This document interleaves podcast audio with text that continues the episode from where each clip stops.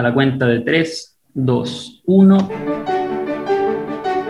Muy buenas tardes, queridas amigas, amigos. Un abrazo muy grande. Les habla Edgardo Fogel desde acá, Santiago de Chile.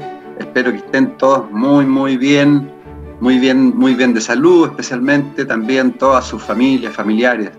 Así que bienvenidos a este nuevo encuentro, un nuevo encuentro organizado por Seminarios Espirituales, una gran comunidad que está conducida por dos queridos hermanos, por Sebastián y Benjamín Albagli, Albagli y también MSA Canal, que ya llevamos muchísimos años haciendo un aporte, comunicando información de sabiduría a tanta gente para estos tiempos de, de cambios profundos. Un nuevo, estamos viviendo tiempos muy, muy impresionantes, eh, momentos históricos con mucha intensidad, mucha dualidad también. Nos estamos enfrentando a cambios muy profundos y la verdad es que a veces pienso que, que no le damos el peso suficiente a lo que estamos viviendo. Y esa es una razón también de este gran encuentro con este gran invitado que viene de España.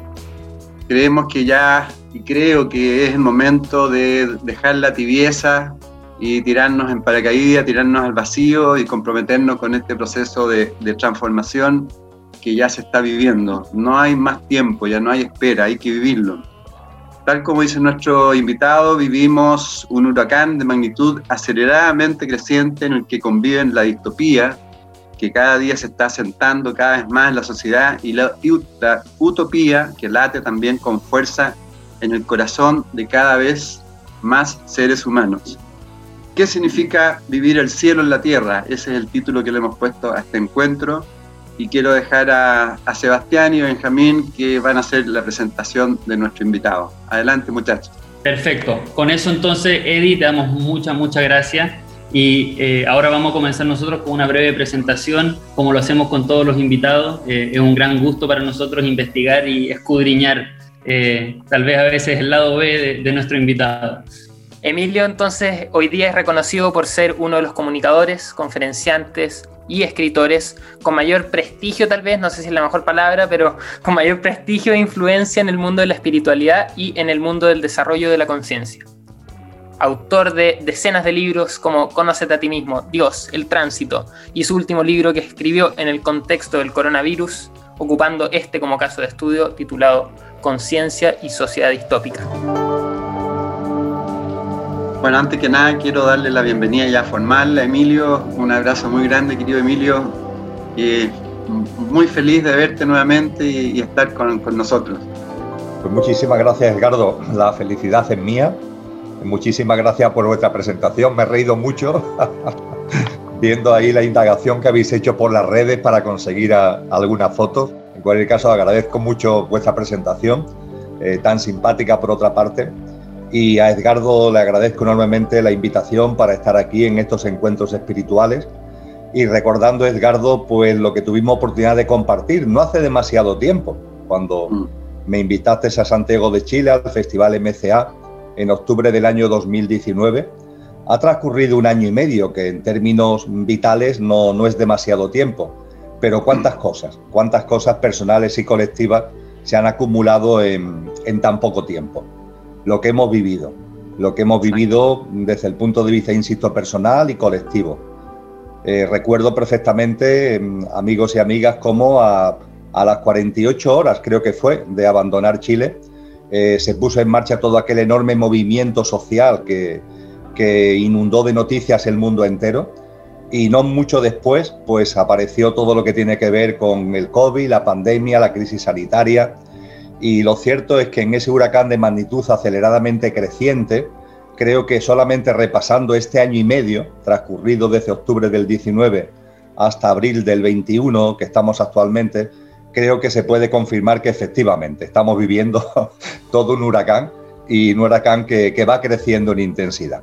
Y eso yo personalmente, ahora ya entraremos al hilo de lo que, de lo que Edgardo vaya compartiendo y entraremos en materia, pero personalmente más allá de la compasión por tanto sufrimiento que hay en la humanidad, más allá de la compasión por tanto miedo, pero personalmente lo entiendo como una maravillosa noticia porque todos estos conflictos, todas estas convulsiones están removiendo los cimientos de la conciencia de muchísima gente y están suponiendo un gigantesco impulso al consciente colectivo de la humanidad.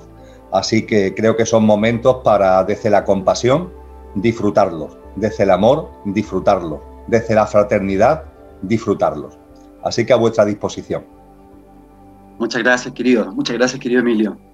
Bueno, yo quería entrar, eh, algo ya planteaste, pero eh, de lo que enuncié a un inicio, que a mí me llama la atención de alguna otra forma, siento y se ve que vivimos muy, muy dormidos en la vida, estamos funcionando, funcionamos muy como sonámbulos, muy programados a nivel mental, emocional, instintivo. Tal como lo, planteó eh, un, gran filósofo chileno, Darío Salas, como que estamos metidos eh, en un útero mental, eh, donde, no nos, donde estamos cómodos y ahí estamos como durmiendo o, en cuando está el feto, de alguna forma ahí sin, sin conectarnos a la realidad.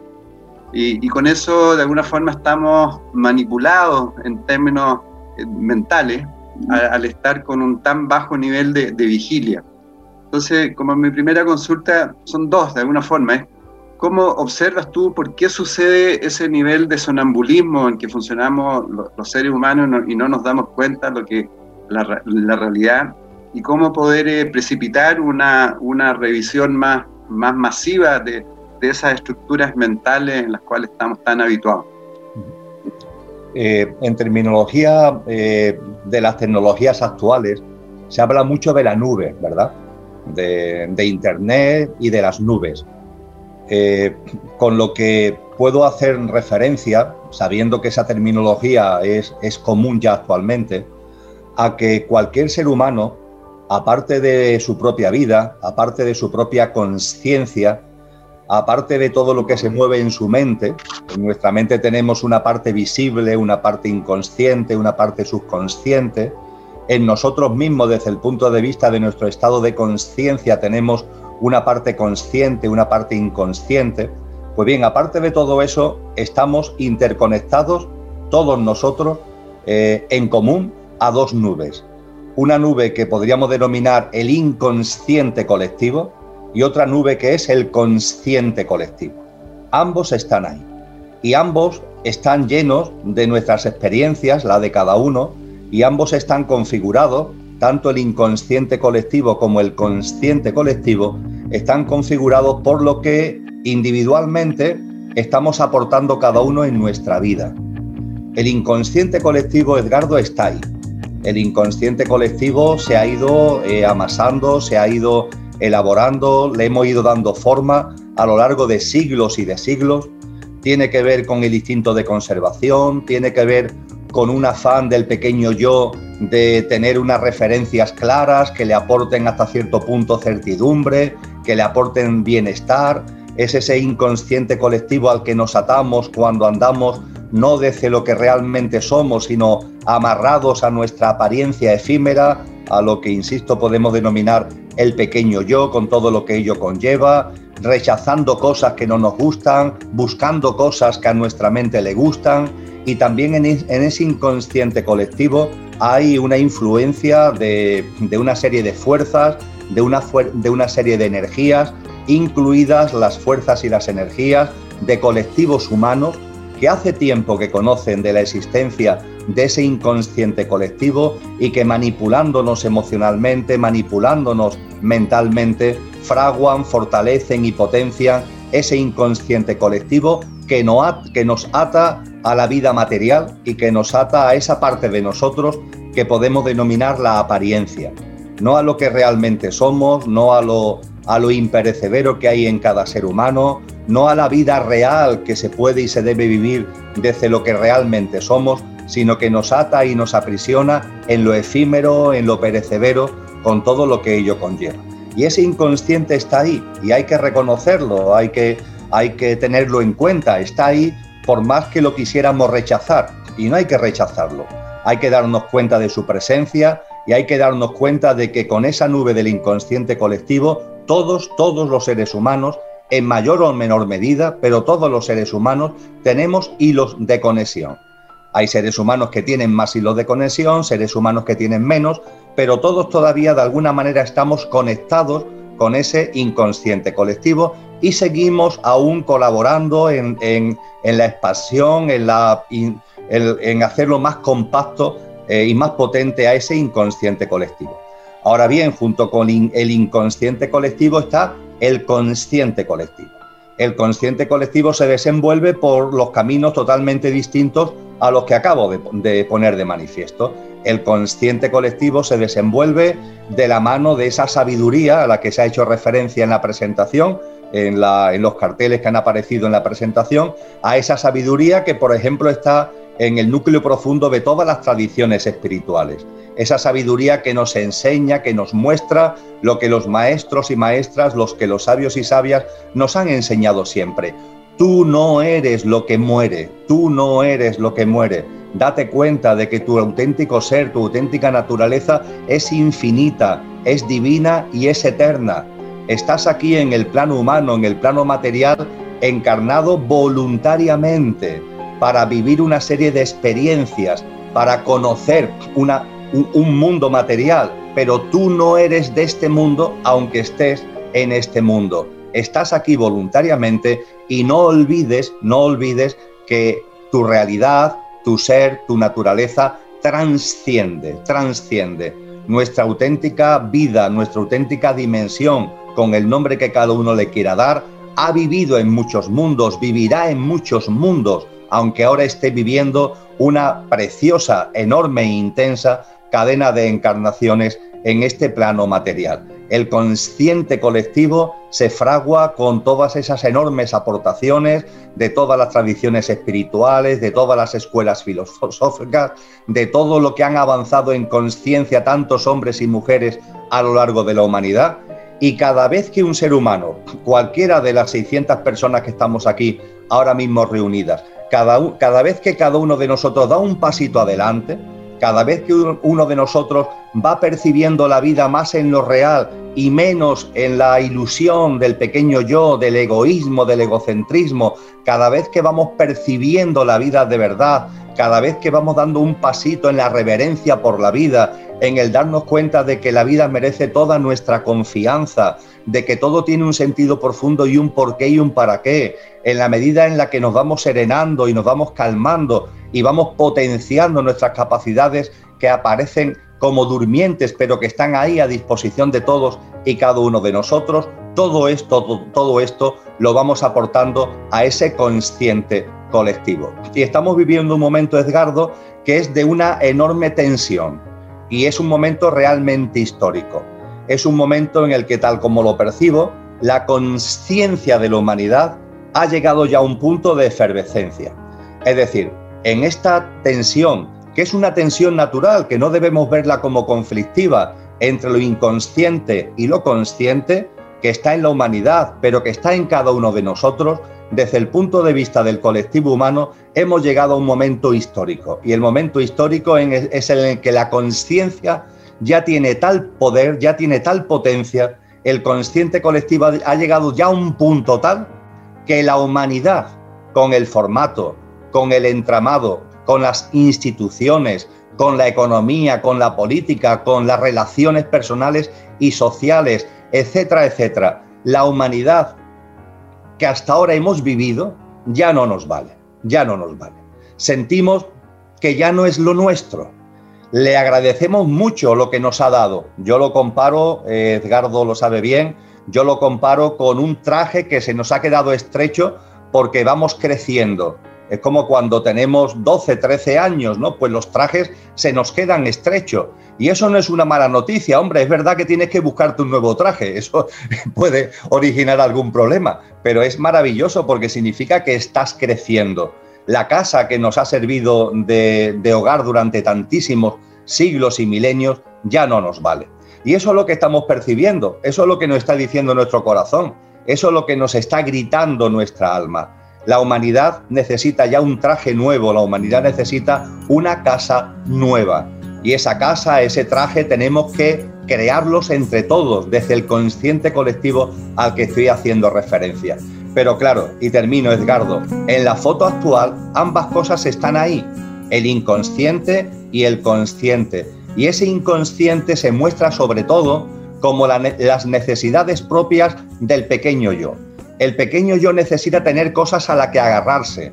El pequeño yo necesita una especie de hábitat, de confort, aunque como dicen muchos psicólogos actualmente, ese hábitat de confort sea un hábitat de mentira vital antes de, antes de renunciar, antes de soltar a todo lo que ese viejo mundo le ha aportado y que curiosamente ahora ya no le aporta, sino que le encadena, pero que en términos vitales de mentira existencial se sigue viendo como necesario.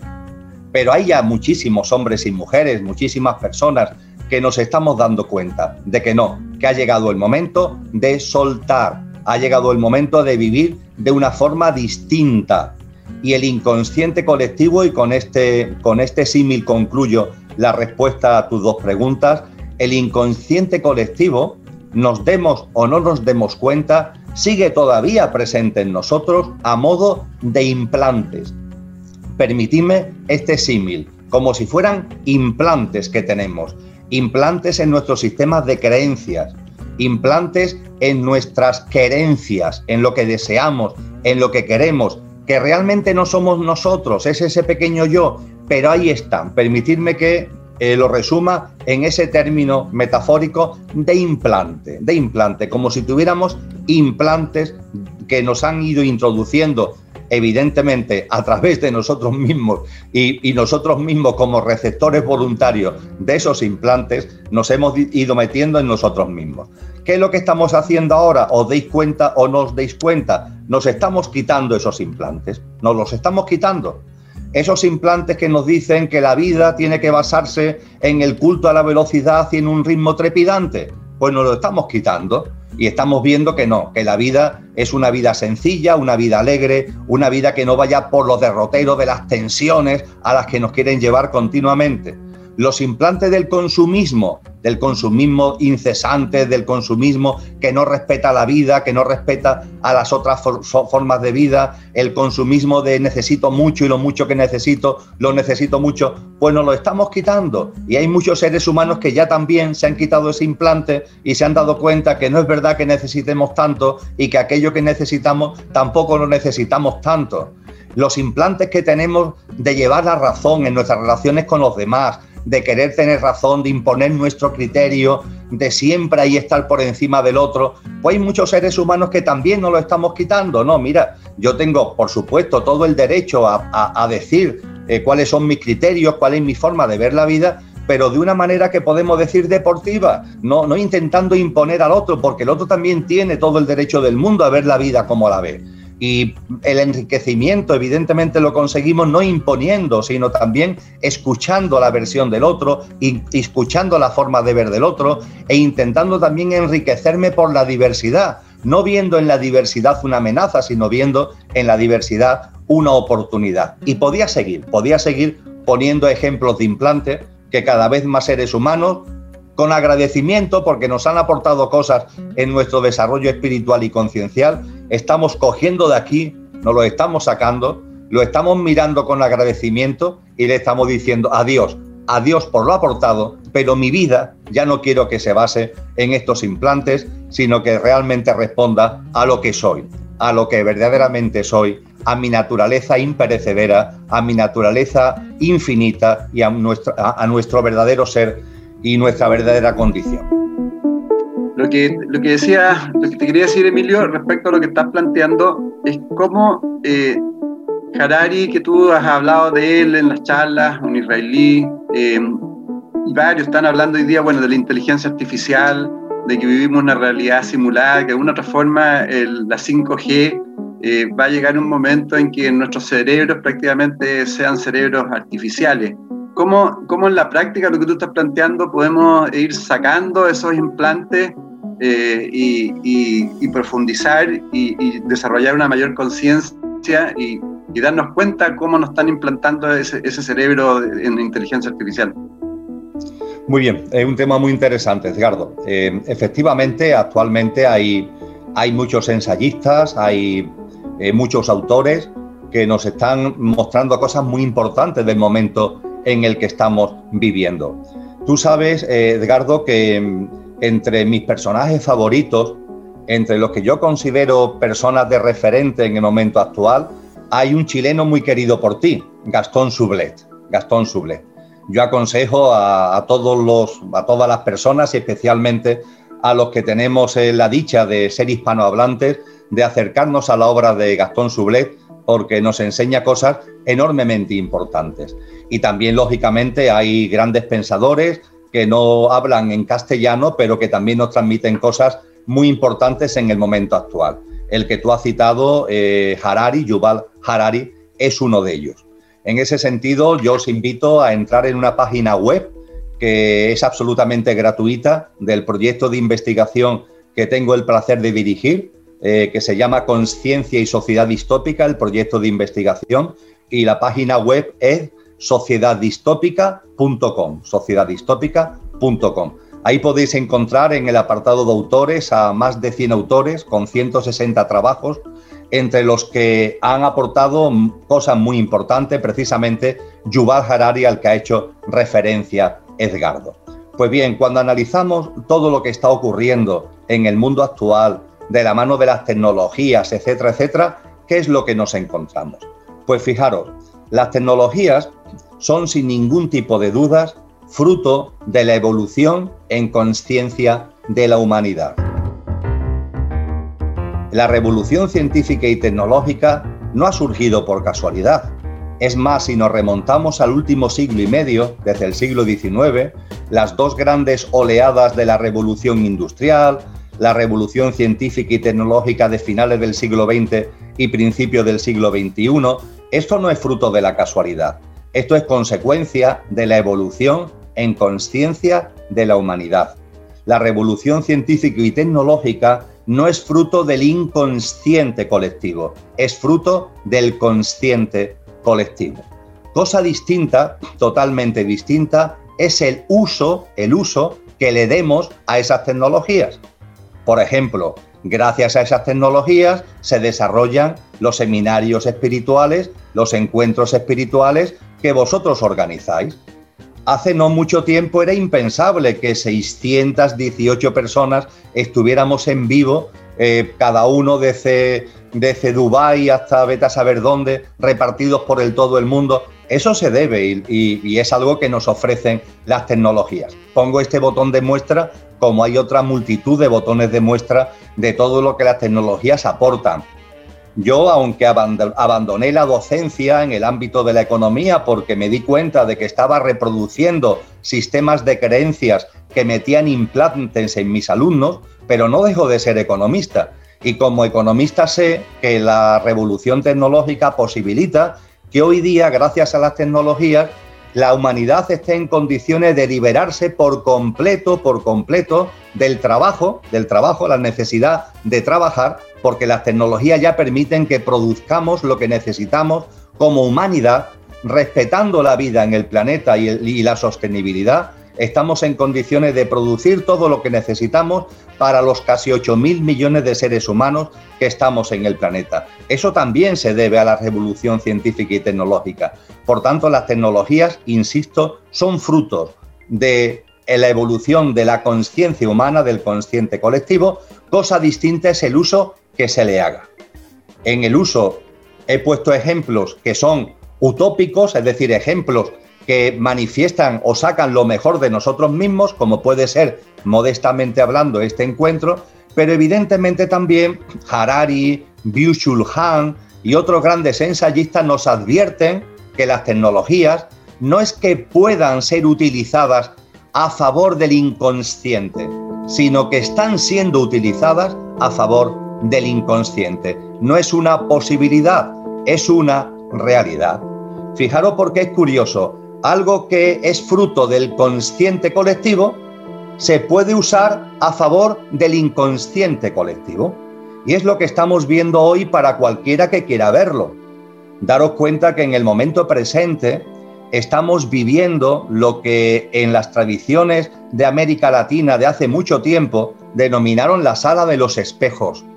La sala de los espejos es un punto histórico en la evolución humana donde todo queda a la vista, donde todo está a la vista. Y personalmente creo que estamos plenamente inmersos en la sala de los espejos. Todo está a la vista, en lo personal, en lo personal y en lo colectivo. Pero claro, todo está en la vista para, que, para quien quiera ver. Si hay alguien que quiera actuar como el avestruz y esconder la cabeza bajo tierra, pues entonces no verá, pero no verá porque no quiere. Todo está a la vista. Y está a la vista que en el uso de las tecnologías, con todo lo que ello conlleva, y en, el intento de que el inconsciente, porque hay fuerzas involutivas interesadas en que lo inconsciente prime en lugar del consciente, repito, hay fuerzas involutivas que están interesadas en eso por sus propios intereses, por su propia dinámica vital, por su estado de conciencia.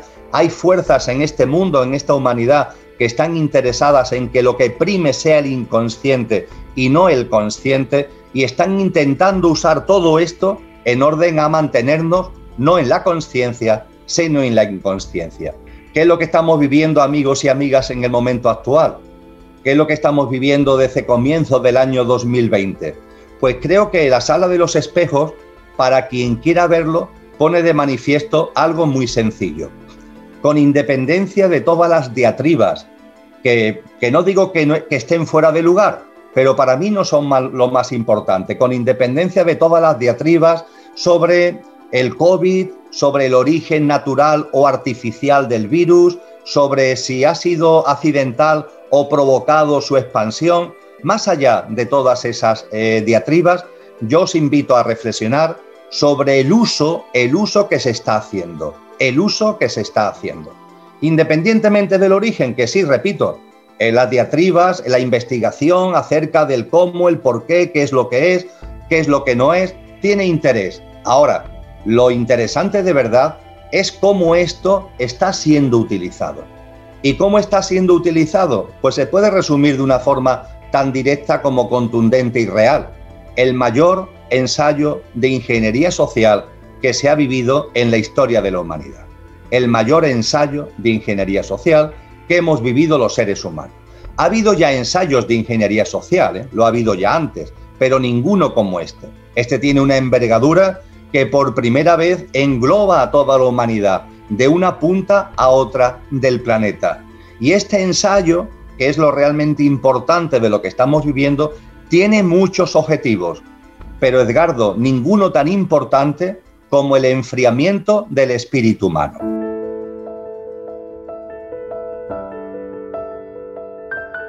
O lo podríamos decir también, al hilo de lo que estamos compartiendo, el enfriamiento del consciente colectivo, el intentar paralizar la evolución de la conciencia humana. Ese es el gran objetivo, el enfriamiento del espíritu humano, intentar parar la fuerza creativa de la evolución en conciencia de la humanidad. ¿Y cómo se consigue? Pues con el miedo, con las incertidumbres, con el distanciamiento social, con la ruptura de las relaciones personales, familiares y sociales, intentando que todo lo que tiene que ver con la cultura, la creatividad, las artes, los encuentros colectivos creativos no puedan llevarse a cabo o si se llevan a cabo sean en un contexto de enormes limitaciones, promoviendo el recelo entre nosotros, que nos veamos casi como enemigos, que nos podemos contagiar, que nos podemos matar los unos a los otros, y esto incluso en el ámbito de los jóvenes y en el ámbito de los niños, y desde luego en ese enfriamiento tan tremendo que este ensayo de ingeniería social quiere que aparezca en nosotros, el pensamiento único y la versión oficial, el que perdamos capacidad de discernimiento, el que nos convirtamos en una especie de autómatas que nos enchufamos a lo que dicen los medios de comunicación, a lo que dicen los responsables políticos, a los que dicen los informativos de televisión, nos enchufamos ahí y hacemos nuestra sin ningún tipo de criterio propio, sin ningún tipo de discernimiento, incluso incluso sin sentido común, hacemos nuestro lo que se nos dice. Pensamiento único y versión oficial. Todo esto, todo esto tiene que ver con este gran objetivo del enfriamiento del espíritu humano para que olvidemos, olvidemos lo que realmente somos y nos convirtamos en una especie de zombies que vivimos pero realmente no vivimos porque nos convertimos en unos sobrevivientes en el contexto de un pensamiento único y de una serie de sistemas de creencias que no son los nuestros, pero que nos meten como implantes y torpemente y tontamente creemos que son los nuestros.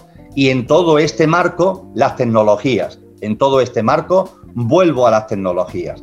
Las tecnologías, la inteligencia artificial, que como decía hace unos minutos, son per se maravillosas, fruto del consciente colectivo. Pero ojo, ojo, fijaros que las tecnologías, ¿para qué quieren usarlas? No para lo que estamos haciendo aquí, compartir, relacionarnos, intentar apoyarnos los unos a los otros en nuestra evolución en conciencia. No, quieren que las tecnologías se usen para aislarnos, cada uno en su cubículo, cada uno en su mundo. Tú metido ahí en tu cubículo, en tu casa, si se le puede llamar así, tú metido ahí con tu ordenador y enchufado a lo que ellos te lanzan a través del ordenador. Y las personas, uh, Dios mío, las personas, no, yo no quiero relaciones con las personas. Las relaciones con las personas son incómodas. Hay jóvenes que me dicen actualmente, Emilio, es que las relaciones con, con, los chicos, con las chicas, me lo dicen chicos y chicas, son incómodas. Yo desde el punto de vista, por ejemplo, de la sexualidad, ya mejor me lo apaño solo, porque esto de estar ahí con el lío de, que me gusta una, que me gusta uno, y ahora si yo le gusto, si yo no le gusto, las relaciones personales, y ahora estamos bien un tiempo, pero después no estamos bien. Uy, Dios mío, yo prefiero ponerme las gafas ¿eh? de la realidad virtual, prefiero conectar a la realidad virtual y yo me la apaño cuando quiero y no necesito a nadie. Claro, todo esto en qué nos convierte? Nos convierte en máquinas, porque cualquiera que tenga un poquito de vivencia sabe que todo lo que tiene que ver, por ejemplo, es solamente un ejemplo, todo lo que tiene que ver con la sexualidad tiene tal cantidad de manifestaciones, tiene tal cantidad de campos, es tan rico, es tan diverso, nos enriquece tanto como personas, esas experiencias nos aportan tanto, no desde el punto de vista físico, sino desde un punto de vista experiencial y conciencial, pero no, no, nos quieren limitar, nos quieren encorsetar y nos quieren convencer de que las tecnologías están muy por encima del ser humano. Y eso no es verdad. Eso no es verdad. Es cierto que la inteligencia artificial va a ir avanzando hasta llegar al punto que se conoce como la inteligencia artificial autónoma. Es decir, la inteligencia artificial que ya no será necesario que programemos los seres humanos, sino que ella sola se autoprogramará. Y está llamada a hacer cosas maravillosas, ciertamente, pero esa inteligencia artificial nunca, nunca podrá sustituir la sensibilidad y el sentimiento de una persona. esa inteligencia artificial nunca podrá sustituir ni superar el mundo intuitivo, el mundo de inspiraciones, los talentos y los dones, las capacidades innatas y la creación de las personas. Nunca, eso es absolutamente imposible. Y esa inteligencia artificial nunca, nunca podrá plasmar, cosa que puedes hacer tú y puedo hacer yo, los atributos y las cualidades de nuestra alma. Lo que en la escuela pitagórica y platónica se hablaba tanto de los atributos y cualidades de nuestra alma, de la belleza a la virtud, pasando por un amplio etcétera. Eso está fuera del cómputo de las tecnologías, por avanzadas que estén, y sin embargo forman parte de la esencia del ser humano. Pues bien, todo esto quiere que sea absolutamente olvidado para que nos convirtamos simplemente en ese pequeño yo efímero, pasajero e imperecedero y vayamos perdiendo cualquier noción de trascendencia, cualquier visión de la vida que tenga realmente una enjundia, que tenga realmente una trascendencia. Y esto no lo digo ni mucho menos ni para meter miedo, ni para que nos desgarremos las vestiduras, sino para que tomemos conciencia y para que cuando vemos que esos influjos, esas influencias de enfriamiento están entre nosotros, nuestra decantación sea por una práctica de vida distinta. Porque es posible. Por mucho que intenten influirnos, siempre tenemos margen de maniobra para llevar a cabo una práctica de vida distinta. Mirad, y concluyo, Edgardo, con esto, a propósito del 5G que tú has señalado dentro de las fuerzas involutivas interesadas en potenciar el inconsciente humano y el minorar en lo posible, el parar en lo posible el consciente colectivo, ciertamente, ciertamente todo lo que tiene que ver con el 5G es un enorme intento de potenciar el inconsciente y paralizar la evolución del consciente. ¿De qué modo? ¿De qué medio? A través de las frecuencias vibracionales. Sabéis, amigos y amigas, que el mundo entero, nuestra vida entera, son frecuencias vibracionales. Ya lo decían los textos antiguos, los principios herméticos, que están en el Kibalión. Todo vibra, todo es vibración, ¿verdad? Y yo creo que todos somos conscientes, esto lo ratifica la ciencia y la astrofísica actual. Y yo creo que todos somos conscientes que depende de la frecuencia vibracional, las cosas son distintas. Por ejemplo, ese gran investigador japonés que puso de manifiesto que hasta las moléculas del agua se articulan de forma distinta según le pongas un tipo de música u otra. La música que es frecuencia vibracional. Hasta las moléculas del agua, y nosotros somos más de un 70% agua, no lo olvidéis, hasta las moléculas de agua se articulan en función de las influencias de las frecuencias vibracionales del entorno. Y en vosotros y en mí tienen una gran influencia las frecuencias vibracionales del entorno. No es lo mismo para tu estado de ánimo pasear por una gran avenida de una ciudad con tráfico y con ruido, pongamos por caso, que pasear en un contexto de naturaleza y de silencio. No es lo mismo. Te sientes de una forma distinta. Tú, tú eres el mismo, sin embargo, tus sensaciones, tus percepciones son diferentes. Con la tecnología 5G, vendiéndonos sus ventajas desde el punto de vista de la conectividad, que las tiene, ¿eh? que las tiene, pero a través de esa ventaja, ¿qué es lo que nos quieren meter? Pues es muy fácil de definir, Edgardo, y, Seba y Benja. Es muy fácil, y amigos y amigas, es muy fácil de definir. Me gusta decir un poquito de imaginación. La madre tierra, ¿eh? la madre tierra. Un poquito de imaginación. Imaginaros lo que está sucediendo. miles y miles de antenas clavadas en la madre tierra. Miles y miles de antenas.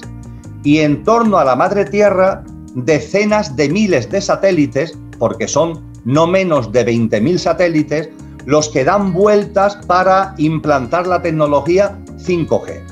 Y esos satélites lanzando frecuencias vibracionales permanentemente sobre esas antenas. Y esas antenas repercutiendo esas frecuencias vibracionales entre sí y a su vez rebotando hacia los propios satélites. Si, usáis la imaginación, esto es una tela de araña. Es decir, a la madre tierra y por supuesto a todas las formas de vida que estamos en ella, se nos quiere tener atrapado en una tela de araña de frecuencias vibracionales. Y desde luego esa tela de araña de frecuencias vibracionales puede servir para emitir vibraciones de tipo A, de tipo B o de tipo C. Es decir, puede servir para emitir vibraciones de armonía, de equilibrio, de sosiego que ayudan a, que nos demos cuenta de cosas y evolucionar desde el punto de vista del consciente, o puede ser para todo lo contrario. Pueden ser frecuencias vibracionales que nos atoren, que nos emboten, que nos generen ira y tensión, que nos originen estados de, conflicto. Y esto es lo que se quiere hacer con la tecnología 5G, el meternos en una enorme tela de araña donde manejando unos módulos puedan estar lanzando las frecuencias vibracionales que consideren oportuno sobre nosotros. Esto hace mucho tiempo, amigos y amigas, que está teorizado. Yo me he encontrado con ejemplos vivos de teorías que hablan de esto ya en los años 70, es decir, hace ya medio siglo, pero tecnológicamente todavía eso no era imposible de implantar. Y eso es lo que estamos viviendo en el momento actual. Y vuelvo a ceder la palabra a Edgardo, pero no, no sin decir antes que de miedo ninguno, porque nuestra fuerza de conciencia es tal que tenemos capacidad para sobreponernos sobre todo esto. No lo olvidéis, cuando un ser humano empieza a tomar conciencia de lo que es, cuando un ser humano empieza a hacer presente lo que somos, no lo efímero, sino lo imperecedero, no la apariencia, sino la esencia, que es divina, divina. Puedo utilizar otros nombres, pero creo que este es el calificativo más directo. Es divina y por tanto nuestra esencia tiene una frecuencia vibracional imparable. Cuando un ser humano es capaz de dar un paso hacia adelante y hacer presente lo que realmente somos, todas estas distorsiones no sirven absolutamente para nada. Generamos un campo de fuerza de tal magnitud que ninguna tecnología humana puede hacernos mellar. Pero claro, para eso tenemos que hacer presente nuestra esencia. Y yo sé que vosotros y yo estamos en ese camino, estamos ya andando pasos, estamos ya avanzando para que cada momento de nuestra vida, en nuestra práctica cotidiana, la esencia tenga mayor protagonismo, la presencia de lo que somos tenga mayor protagonismo y de esa manera observaremos todo esto, la tela de araña, el, el ensayo de ingeniería social, lo observaremos todo esto como los estertores de un viejo mundo como los últimos intentos, desesperados por otra parte, de una minoría involutiva que quiere impedir porque por sus prebendas, por sus privilegios, por su estado de conciencia, no quiere que la humanidad da un salto, pero cuando tomamos presencia de lo que somos, todo esto lo percibimos incluso con amor, incluso con amor y con compasión, porque esas fuerzas involutivas, aparentemente muy poderosas, aparentemente con muchos medios, con muchos recursos, realmente, realmente están perdiendo lo más importante, porque están perdiendo su alma.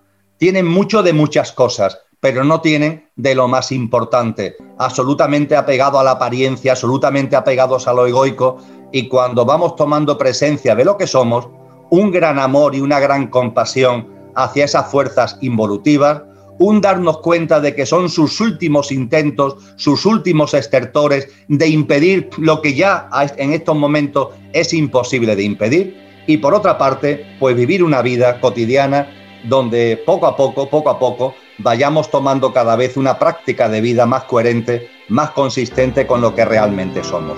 Autenticidad, impecabilidad, es el momento, amigos y amigas, de un gran compromiso con lo que realmente somos y de una práctica de vida que sea coherente con ese compromiso. Podemos seguir como tú quieras, querido Edgardo. Muchas gracias, Emilio. Bueno, a propósito de eso y, de lo que tú planteas y de, lo que es frecuencia vibratoria, eh, ¿qué significa en el fondo eh, el mismo nombre que tú tienes en, el blog, que es vivir el cielo en la tierra? ¿Cómo podemos vivir el cielo en la tierra? Pues cómo vivirlo es muy, es muy sencillo de expresar. eh, por decirlo coloquialmente, tenemos un problema, los implantes, el inconsciente. Es lo único que nos dificulta. El, implante, el inconsciente, que todavía está ahí, que sigue teniendo su papel, pero definir cómo se vive desde lo consciente, porque el cielo en la tierra, ¿qué significa? El cielo que es, entre comillas, por supuesto y metafóricamente hablando, nuestra esencia, nuestra esencia divina, lo imperecedero y, no efímero de lo que realmente somos. Eso es el cielo. Y el cielo hay que traerlo a la tierra. No estamos aquí, repito, obligados. Estamos en un mundo, en un plano material. Y nosotros no somos seres materiales, somos seres espirituales, encarnados en el plano material, pero somos seres espirituales. Y tenemos la capacidad, y lo vamos a demostrar, Edgardo, lo vamos a demostrar en el desarrollo evolutivo de la humanidad, tenemos la capacidad para vivir en el mundo material como seres espirituales, no olvidando que somos seres espirituales, no agarrándonos a la materia y olvidando lo que realmente somos, sino que tenemos la capacidad de vivir en el plano material con la consistencia, con la coherencia y con la conciencia de una práctica de vida que tiene que ver con lo que realmente somos. Yo uso mucho el símil del coche y del conductor. El coche es el pequeño yo, nuestro yo físico, emocional y mental y la personalidad a él asociada. Eso es el coche. Y el conductor es lo que realmente somos, lo que no es imperecedero, nuestra esencia, etc. Y el conductor está encarnado en el coche para vivenciar la experiencia humana. Cuando nos creemos que somos el coche, el conductor está ahí olvidado, dormido. Cuando en nuestra evolución de conciencia vamos tomando conciencia, valga la redundancia, el conductor se va activando, el conductor va tomando presencia y el coche sigue estando ahí, pero al servicio del conductor. Ya no es un coche loco, ¿eh? egoico, e, egocéntrico, dándose porrazos con la, con la vida, no, no, es un coche ya que sigue estando ahí porque seguiremos teniendo en, esa humanidad hacia la que caminamos, seguiremos teniendo un coche, seguiremos teniendo, seguiremos estando encarnados en un yo físico, emocional y mental, pero bajo la dirección de la presencia de lo que realmente somos. ¿Y todo esto finalmente a qué conduce? Pues me pedías, Edgardo, que lo resumiera de alguna forma. Pues fijaros, os invito a que nos vayamos a una obra denominada El Cántico Espiritual. El Cántico Espiritual. Su autor, Juan de la Cruz. Juan de Yepes, más conocido como Juan de la Cruz o como San Juan de la Cruz. En el, en el Cántico Espiritual, Juan de la Cruz, tomando como ejemplo la vida de Cristo Jesús, de Jesús de Nazaret, resume muy brevemente cómo es vivir desde la presencia resume muy brevemente qué significa vivir desde la presencia, no desde la apariencia, y qué significa traer el cielo a, la, tierra. Y dice Juan de la Cruz, lo parafraseo, ¿eh? lo voy a parafrasear, parafraseando el cántico espiritual de Juan de la Cruz, vivir conforme a nuestra presencia, una práctica de vida coherente con lo que somos, que trae el cielo a la tierra, significa vivir mil gracias derramando. paso por estos sotos con soltura, y yéndolos mirando con sola mi figura, vestidos los dejo de hermosura. Lo repito, mil gracias derramando. Paso por estos sotos con soltura, y yéndolos mirando con sola mi figura, vestidos los dejo de hermosura. A eso estamos llamados, Edgardo, a eso estamos llamados, a pasear por estos sotos con soltura, con conciencia y con nuestra sola mirada de la divinidad que somos, todo vestirlo de la hermosura que ya por sí tiene, pero que cuando estamos metidos en el mundo de la apariencia, en el mundo del ego, uff, es como si la contamináramos, la oscureciéramos, a eso estamos llamados. Y eso que puede parecer, este mil gracias derramando, vivir mil gracias derramando, que puede parecer algo muy extraño, no es ni mucho menos extraño. Eso lo estamos haciendo cada vez más, más seres humanos. Os recuerdo que vosotros y vosotras también lo estáis haciendo ya. En vuestro día a día. No digo que todo el día a lo largo de las 24 horas, pero hay muchos momentos ya en vuestra vida donde estáis derramando gracias derramando gracias cuando vivís como en, en, coherencia con lo que sois, cuando sacáis lo mejor de vosotros mismos y lo ponéis al servicio de los demás, de la madre tierra y de la vida. Cuando somos nuestra mejor versión y esa mejor versión la ponemos a nuestro servicio y al servicio de los demás. Esas mil gracias derramando no es una quimera. La quimera es algo imposible de conseguir. No, el Mi Gracias Derramando es una utopía. La quimera y la utopía muchas veces la confundimos, pero la quimera es lo que siendo deseable es imposible. En cambio, la utopía es lo que siendo deseable sí es factible, sí es posible de materializar. Y os aseguro, amigos y amigas, que eso actualmente ya la humanidad lo está materializando. Cuánta distopía hay, cuánto sufrimiento, cuánto dolor. Y los medios de comunicación no dejan de refregárnoslos por la cara. Pero ojo, también hay mucha utopía, no solamente distopía, mucha utopía, mucho amor, muchas personas que derraman gracias, utilizando nuevamente la terminología de Juan de la Cruz. Y eso no sale en los medios de comunicación, sale en medios de comunicación muy minoritarios, en canales de conciencia, pero eso no aparece en los medios de comunicación porque su interés es que entre nosotros haya miedo, distanciamiento, recelos, etcétera, etcétera. Por eso no sale en los medios de comunicación, porque esos medios están al servicio de esas fuerzas involutivas que lo que quieren es que prevalezca el inconsciente y no el consciente. Pero os aseguro de corazón, yo afortunadamente, por lo derrotero de mi vida, tengo posibilidad de tener encuentros como estos con mucha frecuencia. Todas las semanas tengo encuentros presenciales, online, con todas las partes del mundo. Y esto es imparable. Esto lo transmito no como una falsa esperanza, sino como una realidad. Esto es imparable. Insisto, no sale en los grandes medios de comunicación, pero esto es imparable. El corazón humano es imparable, el alma humana es imparable. Y lo estamos haciendo tan bien, de verdad, lo estamos haciendo tan maravillosamente bien. Estamos siendo capaces entre todos de generar algo tan maravilloso y tan precioso. Estamos siendo capaces entre todos cada vez más de fraguar un nuevo mundo que sea realmente el coherente con lo que somos. Y esto, amigos y amigas, lo estamos consiguiendo. Y sé que me estoy extendiendo mucho, Edgardo, pero quiero hacer una última reflexión antes de cederte nuevamente la palabra. Esto está hecho, amigos y amigas. Esto está hecho.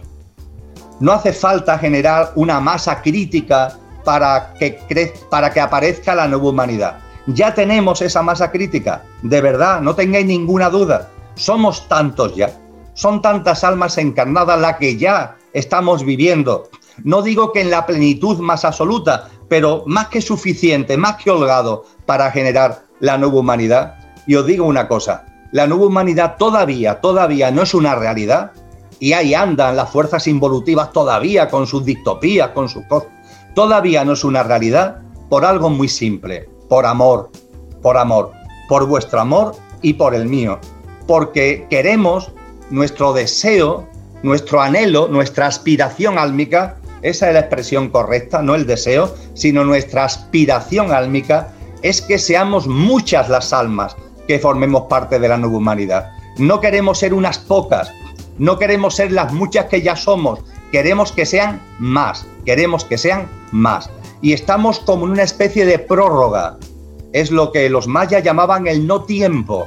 Estamos en el no tiempo. ¿El no tiempo qué significa? Que ya está todo hecho, ya se ha acabado, esto está hecho.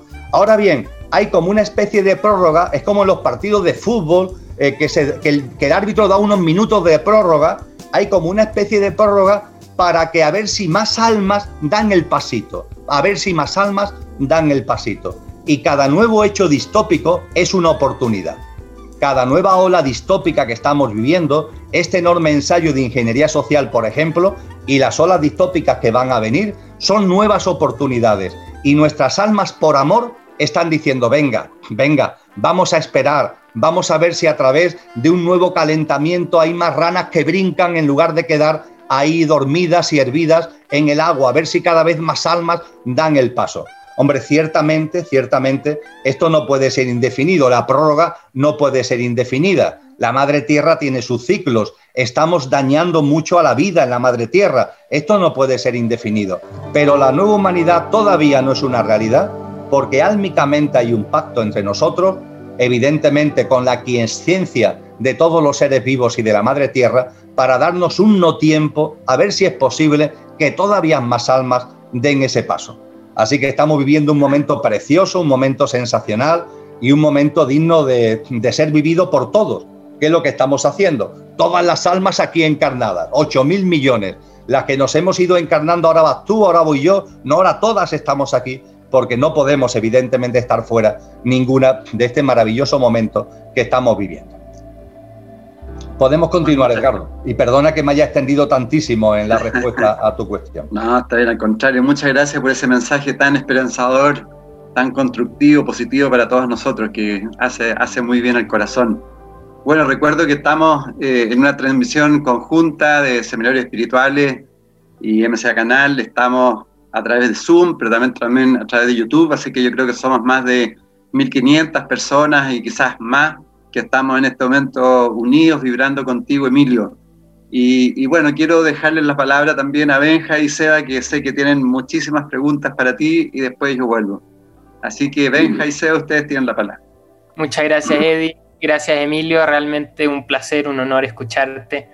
Eh, mi pregunta, tal vez expandiendo un poco más en esto que mencionaste sobre la nueva humanidad, eh, siento que con esto de la nueva humanidad hay tantas como ideas que tal vez no están muy claras.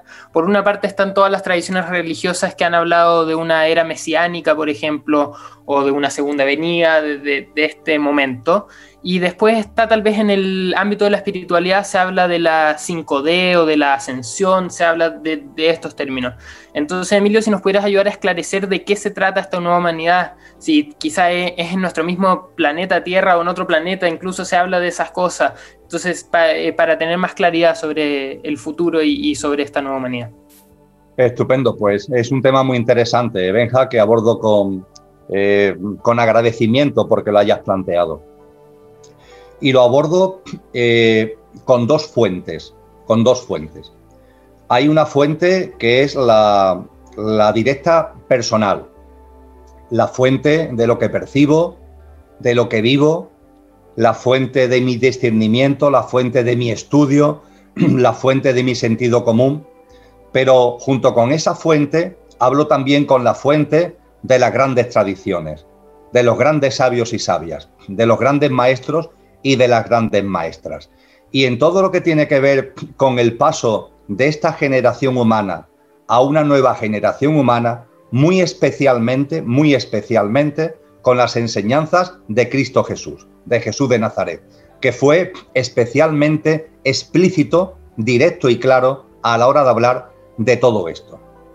A partir de ahí, cuando hablamos de una nueva humanidad, no estamos hablando todavía de la última humanidad. Es decir, la humanidad va en un proceso evolutivo. De hecho, ha habido distintas humanidades. Esta no es la primera. Lo de la Atlántida no es una quimera. La Atlántida existió.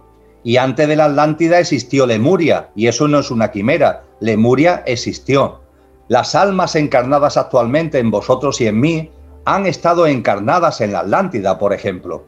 Y vivimos evolucionando y cada humanidad, no voy a entrar ahora en detalles, pero cada humanidad tiene un sentido, cada humanidad tiene un aporte al aumento de la conciencia colectiva humana.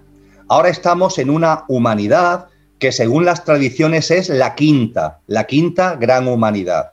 La primera fue la polar, la segunda fue la hiperbórea, la tercera fue la lemur, la cuarta fue la atlante y esta es la quinta humanidad y cada una tiene su papel.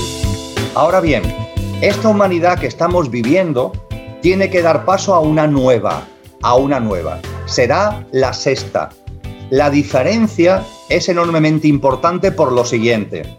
Hasta ahora, cada nueva humanidad ha dado un paso evolutivo, pero todavía viviendo desde el coche, desde lo que metafóricamente he denominado el coche.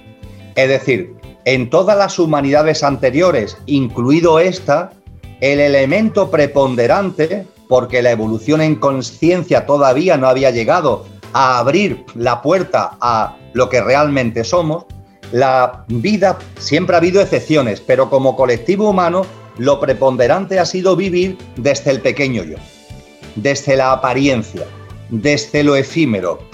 Y la nueva humanidad, sin embargo, es ya una humanidad que por primera vez ya no vive desde el pequeño yo, sino que vive desde lo que podemos denominar, en contraposición metafórica, el yo superior ya no vive desde el coche, sino que vive desde el conductor. Es verdad que dentro del conductor hay, niveles. ¿eh? Los cristianos dicen, por ejemplo, alma y espíritu, ¿eh? Como dos niveles. El espíritu es lo más excelso y el alma está un poco por debajo del nivel del espíritu, pero forman parte del yo superior. Los eh, griegos, la escuela pitagórica hablaba de psique y neuma, psique alma, neuma espíritu, la psique por debajo de, la, de neuma, neuma el nivel superior de nuestro yo superior.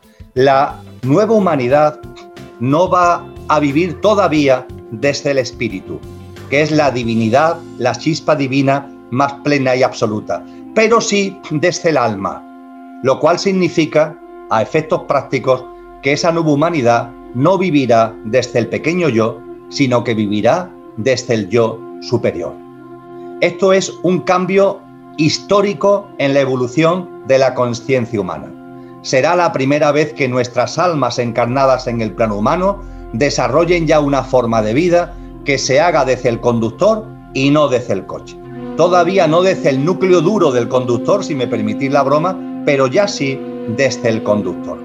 Precisamente por esto, amigos y amigas, las tradiciones espirituales nos dicen que si hasta ahora la encarnación de nuestras almas han ido pasando de una humanidad a otra, sin embargo, no todas las almas pasarán a la nueva humanidad, porque para vivir en la nueva humanidad se necesita que el alma tenga un nivel de autoconsciencia, un nivel de vibración que le permita vivir desde el conductor. Y hay almas que todavía no tienen ese nivel. Yo decía antes que estamos en un no tiempo a ver si cada vez más almas alcanzan ese nivel vibracional, ese nivel de autoconsciencia. Habrá almas que no lo alcancen y esas almas seguirán su camino, seguirán su derrotero. El universo es, es inmenso, hay muchas formas de encarnación, esas fuerzas involutivas a las que hacía referencia seguirán su camino por otro lado, pero en la madre tierra, y con eso respondo a otra de tus cuestiones, en la madre tierra solo podrán estar almas cuya frecuencia vibracional sea acorde, tenga el suficiente nivel como para vivir desde el conductor, como para vivir del el yo superior. Lo cual tiene que ver además porque con que la propia madre tierra es un ser vivo en evolución y como nos enseña la resonancia Schumann y otros muchos, otras muchas aportaciones, la madre tierra también aumenta su frecuencia vibracional. Y al aumentar la madre tierra su frecuencia vibracional, también exige que los componentes que están en ella tengan por lo menos un cierto nivel que tenga sintonía con su frecuencia vibracional. En definitiva, la nueva humanidad será una nueva humanidad que se desarrollará en esta madre tierra. Se desarrollará, por tanto, en este planeta. Será una humanidad que es consecuencia de la evolución de humanidades en humanidades que venimos viviendo desde hace muchos millones de años, pero tendrá como elemento diferenciador que ya no se vivirá desde el coche, sino que se vivirá desde el conductor. Y eso provoca que haya en este camino evolutivo, eh, se provoca lo que en el cristianismo también en otras tradiciones, pero en el cristianismo se llama el corte, el corte o el cortamiento. Habrá almas que tengan la capacidad vibracional de autoconsciencia para encarnar en la nueva humanidad y las que no lo tengan seguirán su proceso evolutivo, insisto, por otro camino y por otro derrotero. Y también, también nos dicen los textos espirituales, nos enseñan los maestros y las maestras, y lo podemos intuir de corazón nos dicen que con esa nueva humanidad la tierra será restaurada. La tierra será restaurada. ¿Qué significa esa restauración de la tierra? Pues que la tierra volverá a ser lo que siempre ha sido, un vergel, no un infierno. Hablábamos antes de Gastón Sublet, el gran maestro y sabio chileno. Dice Gastón Sublet, pero ¿no os dais cuenta que hemos convertido la vida en un infierno? ¿No os dais cuenta que hasta las aguas las hemos contaminado? ¿No os dais cuenta que hasta el aire los hemos contaminado? ¿No os dais cuenta del daño que estamos haciendo continuo a tantos miles de millones de seres vivos de este planeta? ¿No os dais cuenta de la deshumanización y el dolor que nos provocamos a nosotros mismos? ¿No os dais cuenta que hemos convertido a lo que es un vergel, lo hemos convertido en un infierno? Pues bien, la nueva humanidad conllevará que la madre tierra sea restaurada. Habrá una humanidad que viva en armonía consigo misma porque estará viviendo desde el conductor, desde el yo superior, desde nuestro componente álmico y que estará viviendo en armonía también con la naturaleza y con la madre tierra, con lo cual la madre tierra con su enorme capacidad de regeneración en no mucho tiempo habrá reconfigurado todo su todo, toda su faz todo lo que es su componente aparente de tierra, lo habrá reconfigurado y volveremos a vivir de una manera que tiene que ver ¿no? con ese paraíso ¿no? que nos cuentan las tradiciones antiguas, pero no se trata de un paraíso perdido, se trata de un paraíso que construyamos entre todos en el contexto de esa nueva humanidad, donde el ser humano no conocerá la muerte hasta que él propio, la propia conciencia lleve a desencarnar, es decir, no habrá enfermedad, no habrá muerte como actualmente la conocemos.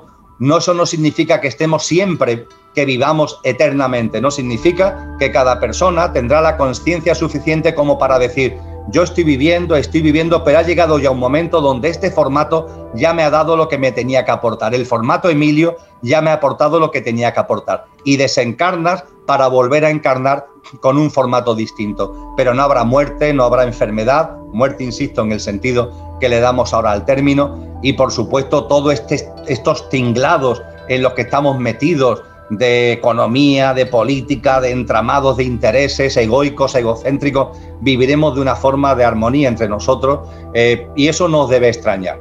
Puede parecer esto un mensaje de quimera, pero no es quimera, no es quimera, es una realidad. Y eso lo sabéis en vuestra alma, porque vivir así es vivir como lo que nuestro corazón dice, No se trata de vivir de una forma extraña a nosotros mismos, se trata de vivir como realmente somos, ya está. ¿Cómo vamos a vivir? Como nuestro corazón nos está diciendo que debemos vivir en el momento presente, como nuestra alma nos está gritando que debemos vivir en el momento presente. Será así, Benja, como viviremos en esa nueva humanidad. Y eso, y eso todavía no será el paso a otra dimensión. ¿eh?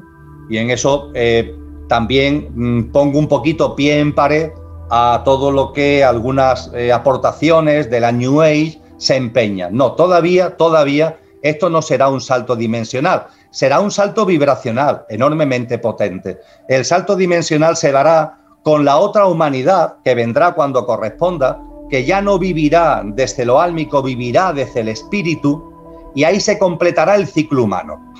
Fijaros, Jesús de Nazaret, cuando se le pregunta, ¿tú quién eres? ¿Cómo te podemos llamar? Él no acepta ninguna denominación eres tú el rey de los judíos, eres tú no sé qué, eres tú no sé cuánto, y él o guarda silencio o lo que dice es, tú lo has dicho, no yo. Uno de los pocos apelativos que Jesús de Nazaret utiliza él mismo y acepta que le den es el Hijo del Hombre. Soy el Hijo del Hombre. Reflexionar sobre qué significa eso.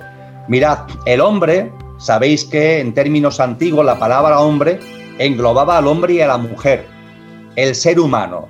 Por lo tanto, las palabras de Jesús es soy el fruto del ser humano, soy el fruto del ser humano.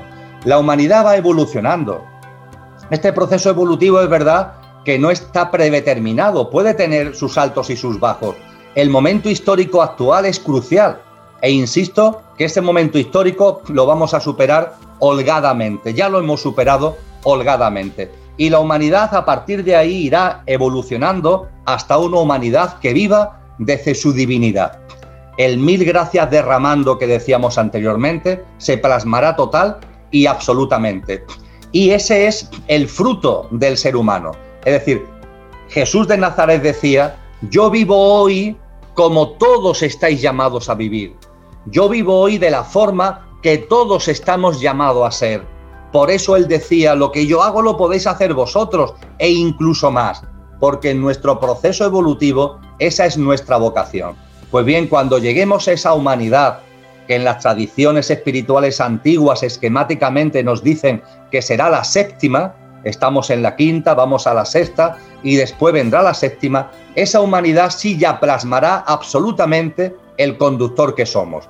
Tendremos un coche, pero viviremos desde el Espíritu Divino que constituye nuestro auténtico ser. Ahí se completará la evolución humana. Ya está. Ya todo estará definitivamente hecho. Y ahí es donde viviremos ese salto dimensional porque todas las almas que hemos estado desarrollando este precioso camino abandonaremos esta dimensión para seguir nuestros derroteros en otras dimensiones que llamamos de mayor frecuencia vibracional. Gracias, Emilio. Yo te quería preguntar por un tema eh, o un concepto que tú has plasmado, eh, que a mí me ha ayudado y creo que es a lo que acabas de comentar, que es el concepto de la triada perfecta y la acción consciente o acción correcta. Eh, y te quería pedir si nos puedes hablar de estos conceptos y cómo nos pueden ayudar ahora volviendo a este coche que estamos en este, con toda esta información que nos has dado hoy día, que para muchos a veces puede tal vez ser un poco difícil. Perfecto. Vamos a, tomar tierra en el momento presente y vamos a hablar de la práctica de vida para eh, ser lo que somos, para vivir en coherencia con lo que somos y también para ser semilla de la nueva humanidad, porque la nueva humanidad no es sino lo que nosotros estamos creando en este momento cuando vivimos en conciencia con lo que realmente somos.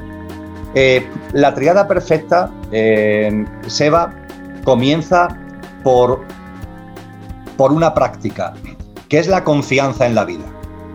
La confianza en la vida.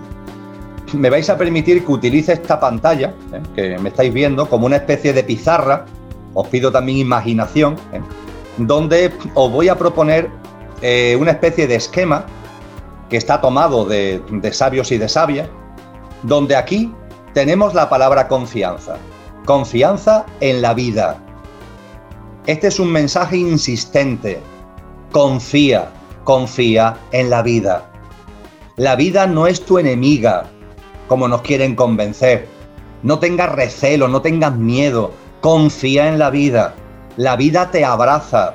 En la vida no hay casualidades sino causalidades. Todo lo que sucede tiene un sentido profundo, un porqué y un para qué en clave de tu evolución en conciencia. Confía en la vida. Todo, todo tiene un porqué y un para qué como factor evolutivo, personal y colectivo. Confía en la vida.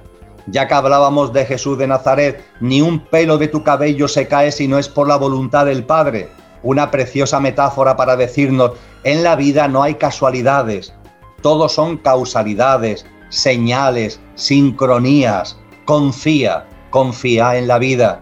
Si te cuesta trabajo confiar en la vida, mira la naturaleza, donde todo está en su sitio. Si te sigue costando trabajo, mira al firmamento, donde todo está en su sitio. Ese universo que la astrofísica nos dice que tiene casi 14 mil millones de años de edad, con casi 2 billones billones con B, billones de galaxias, cada una con cientos de miles o billones de estrellas, y todo en rotaciones, en ciclos perfectos, sin que nada se salga de su sitio, todo en un perfecto orden natural, que es un orden de conciencia y de inteligencia. Si te falta confianza en la vida, observa ese firmamento, observa la naturaleza y date cuenta que el único inquieto en el universo eres tú, lo único inquieto en el universo eres tú, que todo está en su sitio, incluido tú mismo, aunque tu mente, a tu mente le cueste a veces, por las circunstancias y experiencias de este plano material, le cueste trabajo entenderlo. Confía en la vida. La confianza en la vida, antes de ir a la triada perfecta, Seba, la confianza en la vida tiene un segundo colorario, que lo ponemos debajo. Confianza en la vida. Y aquí, ¿qué es lo que ponemos? Compromiso también empieza por C, compromiso. Pero compromiso con qué? Contigo mismo. Junto con la confianza en la vida, el compromiso contigo mismo. Comprométete contigo mismo. Y el contigo mismo, el contigo mismo, no es la apariencia, es la esencia. Comprométete con lo que eres, no con lo que va a morir dentro de una serie de años. Comprométete con lo imperecedero que tú eres. Comprométete con tu verdadero ser ámate a ti mismo, pero ámate a ti mismo no en el sentido egocéntrico, sino en el sentido de plasmar lo que de verdad eres, esa presencia a la que hacíamos referencia hace un rato. Confianza en la vida, compromiso contigo mismo y aquí abajo perseverancia, perseverancia. Mirad, una cosa es la perseverancia y otra cosa es el esfuerzo. El esfuerzo es propio del pequeño yo del ego, que se esfuerza, ahí anda, muy atareado, muy afanado, intentando conseguir muchas cosas, con un ritmo de vida estresante, trepidante. No, por favor, vamos a respirar, vamos a intentar vivir de una manera más sencilla, siempre hay margen de maniobra para vivir con menos culto a la velocidad y una vida más sencilla, siempre hay margen de maniobra. Y aquí no se habla de esfuerzo, aquí se habla de perseverancia. Confía en la vida, pero no un ratito. Confía en la vida continuamente. Comprométete contigo mismo, pero no de vez en cuando, hombre, comprométete contigo mismo ya definitivamente a ser posible o cada vez el mayor tiempo posible. Confianza en la vida, compromiso contigo mismo y perseverancia. No sé si os suena de algo esta confianza en la vida y este compromiso contigo mismo y esa perseverancia. Esto en griego en griego clásico, está en obras de griego clásico, es un término solo, es una sola palabra, pistis. Pistis como sustantivo o pisteo como verbo. Cuando los sabios hablaban de pistis, de pisteo, te están diciendo, vive con confianza en la vida, con compromiso contigo mismo y con perseverancia. Y cuando pistis se traduce el griego clásico al latín y del, latín da lugar al castellano, es el término que hoy conocemos como fe, que lo hemos malinterpretado por completo. Hoy la fe se entiende como comulgar con ruedas de molino, creerte cosas que no ves. No, no. La fe etimológicamente procede del griego pistis pisteo, que significa confianza en la vida, compromiso contigo mismo y perseverancia. Cuando Cristo Jesús nos llamaba a tener fe, cuando Cristo Jesús nos decía si tuvierais la fe del, del tamaño de un grano de mostaza, moveríais montaña, haríais lo mismo que yo, como antes recordaba, incluso más. Esa fe es lo que en la traducción inmediata al griego clásico es pistis pisteo. Él no hablaba de comulgar con rueda de molino, eso lo han dicho las religiones tergiversadas, eso lo han dicho las religiones dogmatizadas, eso lo han dicho los que quieren meternos implantes en nuestro inconsciente colectivo para que no evolucionemos en conciencia. No, él abogaba por la confianza en la vida, por el compromiso con lo que tú de verdad eres y que esto lo lleves a cabo con perseverancia. Pero claro, tú, Seba, me has preguntado por la triada perfecta y yo me he ido por otro lado. Pero bueno, está relacionado porque la triada perfecta otra vez nos viene aquí. Confianza, compromiso, perseverancia. Otra vez nos venimos aquí, a la confianza. Porque la triada perfecta arranca de la confianza en la vida. Es el primer pilar de la triada perfecta. La triada perfecta son tres componentes, como su nombre indica. El primer componente de la triada perfecta mm, lo enseña Buda, Siddhartha Gautama Buda, lo enseña Lao Tse, lo enseñan muchos maestros y maestras. El primer pilar es la confianza en la vida. La triada perfecta tiene un segundo componente que lo ponemos aquí, ¿vale? Lo ponemos aquí. Ese segundo componente, ¿cuál es? La aceptación. La aceptación. Ahora bien, ¿qué es la aceptación? La palabra nos suena, le podemos dar una interpretación, pero ojo, la aceptación no es resignación. La aceptación no es impotencia. La resignación no es encogerte de hombro diciendo, ¿qué voy a hacer? No puedo hacer otra cosa, me tengo que aguantar. No, no. La aceptación es fruto de la confianza. Confías en la vida y como confías, aceptas. Todo lo que ocurre en la vida tiene un sentido profundo. En la vida del mundo, en la vida de los demás, en tu vida, todo tiene un porqué y un para qué. Tu mente a lo mejor no lo entiende, pero confía, confía, porque si esto ha llegado, si esto está sucediendo, tiene un sentido profundo. Hay gente que dice el 2020, qué mal año, por favor, qué desastre de año. El 2020 ni ha sido un, mal año ni ha sido un buen año. Ha sido exactamente como correspondía que fuera. Le ha traído a la humanidad y a cada componente humano, a cada ser eh, humano, le ha traído exactamente lo que necesita para que en este no tiempo en el que estamos, cada vez seamos más los que maduremos en conciencia y tengamos un alma en condiciones de vivir encarnada en esa nueva humanidad. Eh, acepta, date cuenta de que desde la confianza en la vida, todo, todo ha de ser aceptado. La aceptación que es fruto de la confianza en la vida. Y la triada perfecta se complementa, lo ponemos aquí, con un tercer elemento, por eso es una triada. Ese tercer elemento, ¿cuál es? El no juicio. El no juicio ya está bien de juicios. Estamos constantemente enjuiciando todo y a todos. Y lo que es todavía más grave, amigos y amigas, a nosotros mismos. Cuánta culpabilidad, cuánta carga, cuánto lastre, cuánto torbellino emocional y mental derivado de este enorme juicio que no solamente hacemos hacia afuera, sino que también hacemos hacia nosotros mismos. La confianza en la vida y la aceptación, cuando se va integrando, te lleva de manera natural, no de manera forzada, sino de manera natural, al no juicio. Si todo está en su sitio, si todo tiene su porqué y su para qué, eh, te das cuenta, aceptas todo lo que ocurre como elementos que siempre están impulsando el desarrollo en conciencia y el darnos cuenta de lo que realmente somos de forma individual y de forma colectiva. Cuando eso te va impregnando de forma natural e, insisto, sin ningún tipo de manera forzada, aparece el no juicio. Vosotros y yo todavía, unos más y otros menos, andamos por la vida con una balanza en la mano. ¿O no dais cuenta? ¿O no dais cuenta que desde que nos levantamos hasta que nos acostamos e incluso en nuestros sueños estamos con una balanza en la mano? Esto está bien, pero esto está mal. Con esto estoy de acuerdo, pero con esto estoy en desacuerdo. Esto me gusta y esto no me gusta. Esto lo quiero porque me aporta bienestar, esto no lo quiero porque me aporta malestar. Vamos a tirar ya esa balanza. ¿Os pagan por ser magistrado de la vida? ¿Alguien tiene una nómina por ser magistrado de la vida? ¿Alguien tiene una nómina por andar por ahí enjuiciando todo? No, es un trabajón enorme que hemos asumido y además no nos dan ni un euro, no nos dan ni un dólar, no nos dan absolutamente nada. Vamos a tirar ya esa balanza, hombre, porque esa balanza aporta sufrimiento. Cuando pongo el ejemplo de la balanza, el platillo de lo que nos gusta, lo que está bien, lo que nos aporta bienestar, el platillo de lo que nos disgusta, lo que está mal, lo que nos aporta malestar, pregunto, ¿dónde está el sufrimiento? Y la gente me dice, en el platillo del malestar, en el platillo del malestar. ¿Qué va, hombre? El sufrimiento está en la balanza. Sufres porque andas por la vida con la balanza en la mano. Tira la balanza, no enjuicies.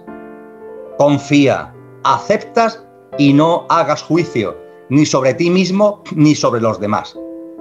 Ahora bien, para terminar ya, si aquí tenemos la confianza en la vida, la aceptación y el no juicio, la triada perfecta, que son estos tres componentes, la eh, confianza en la vida, la aceptación y el no juicio, esa triada perfecta tiene un colorario. Es decir, esa triada perfecta conlleva algo muy importante.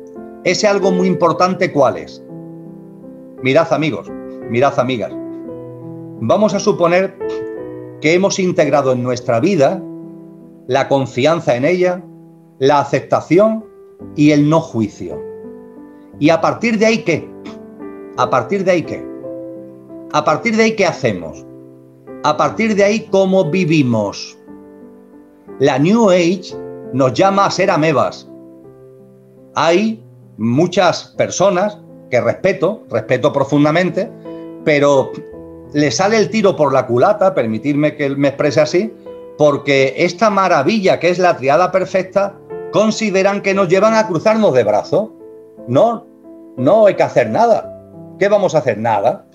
Si todo está en su sitio, si confío en la vida, si acepto, si no hay juicios, pues entonces aquí estoy, como una especie, permitirme que me exprese coloquialmente, una especie de ameba, que es un ser precioso, lo utilizo coloquialmente como una especie de ameba consciencial.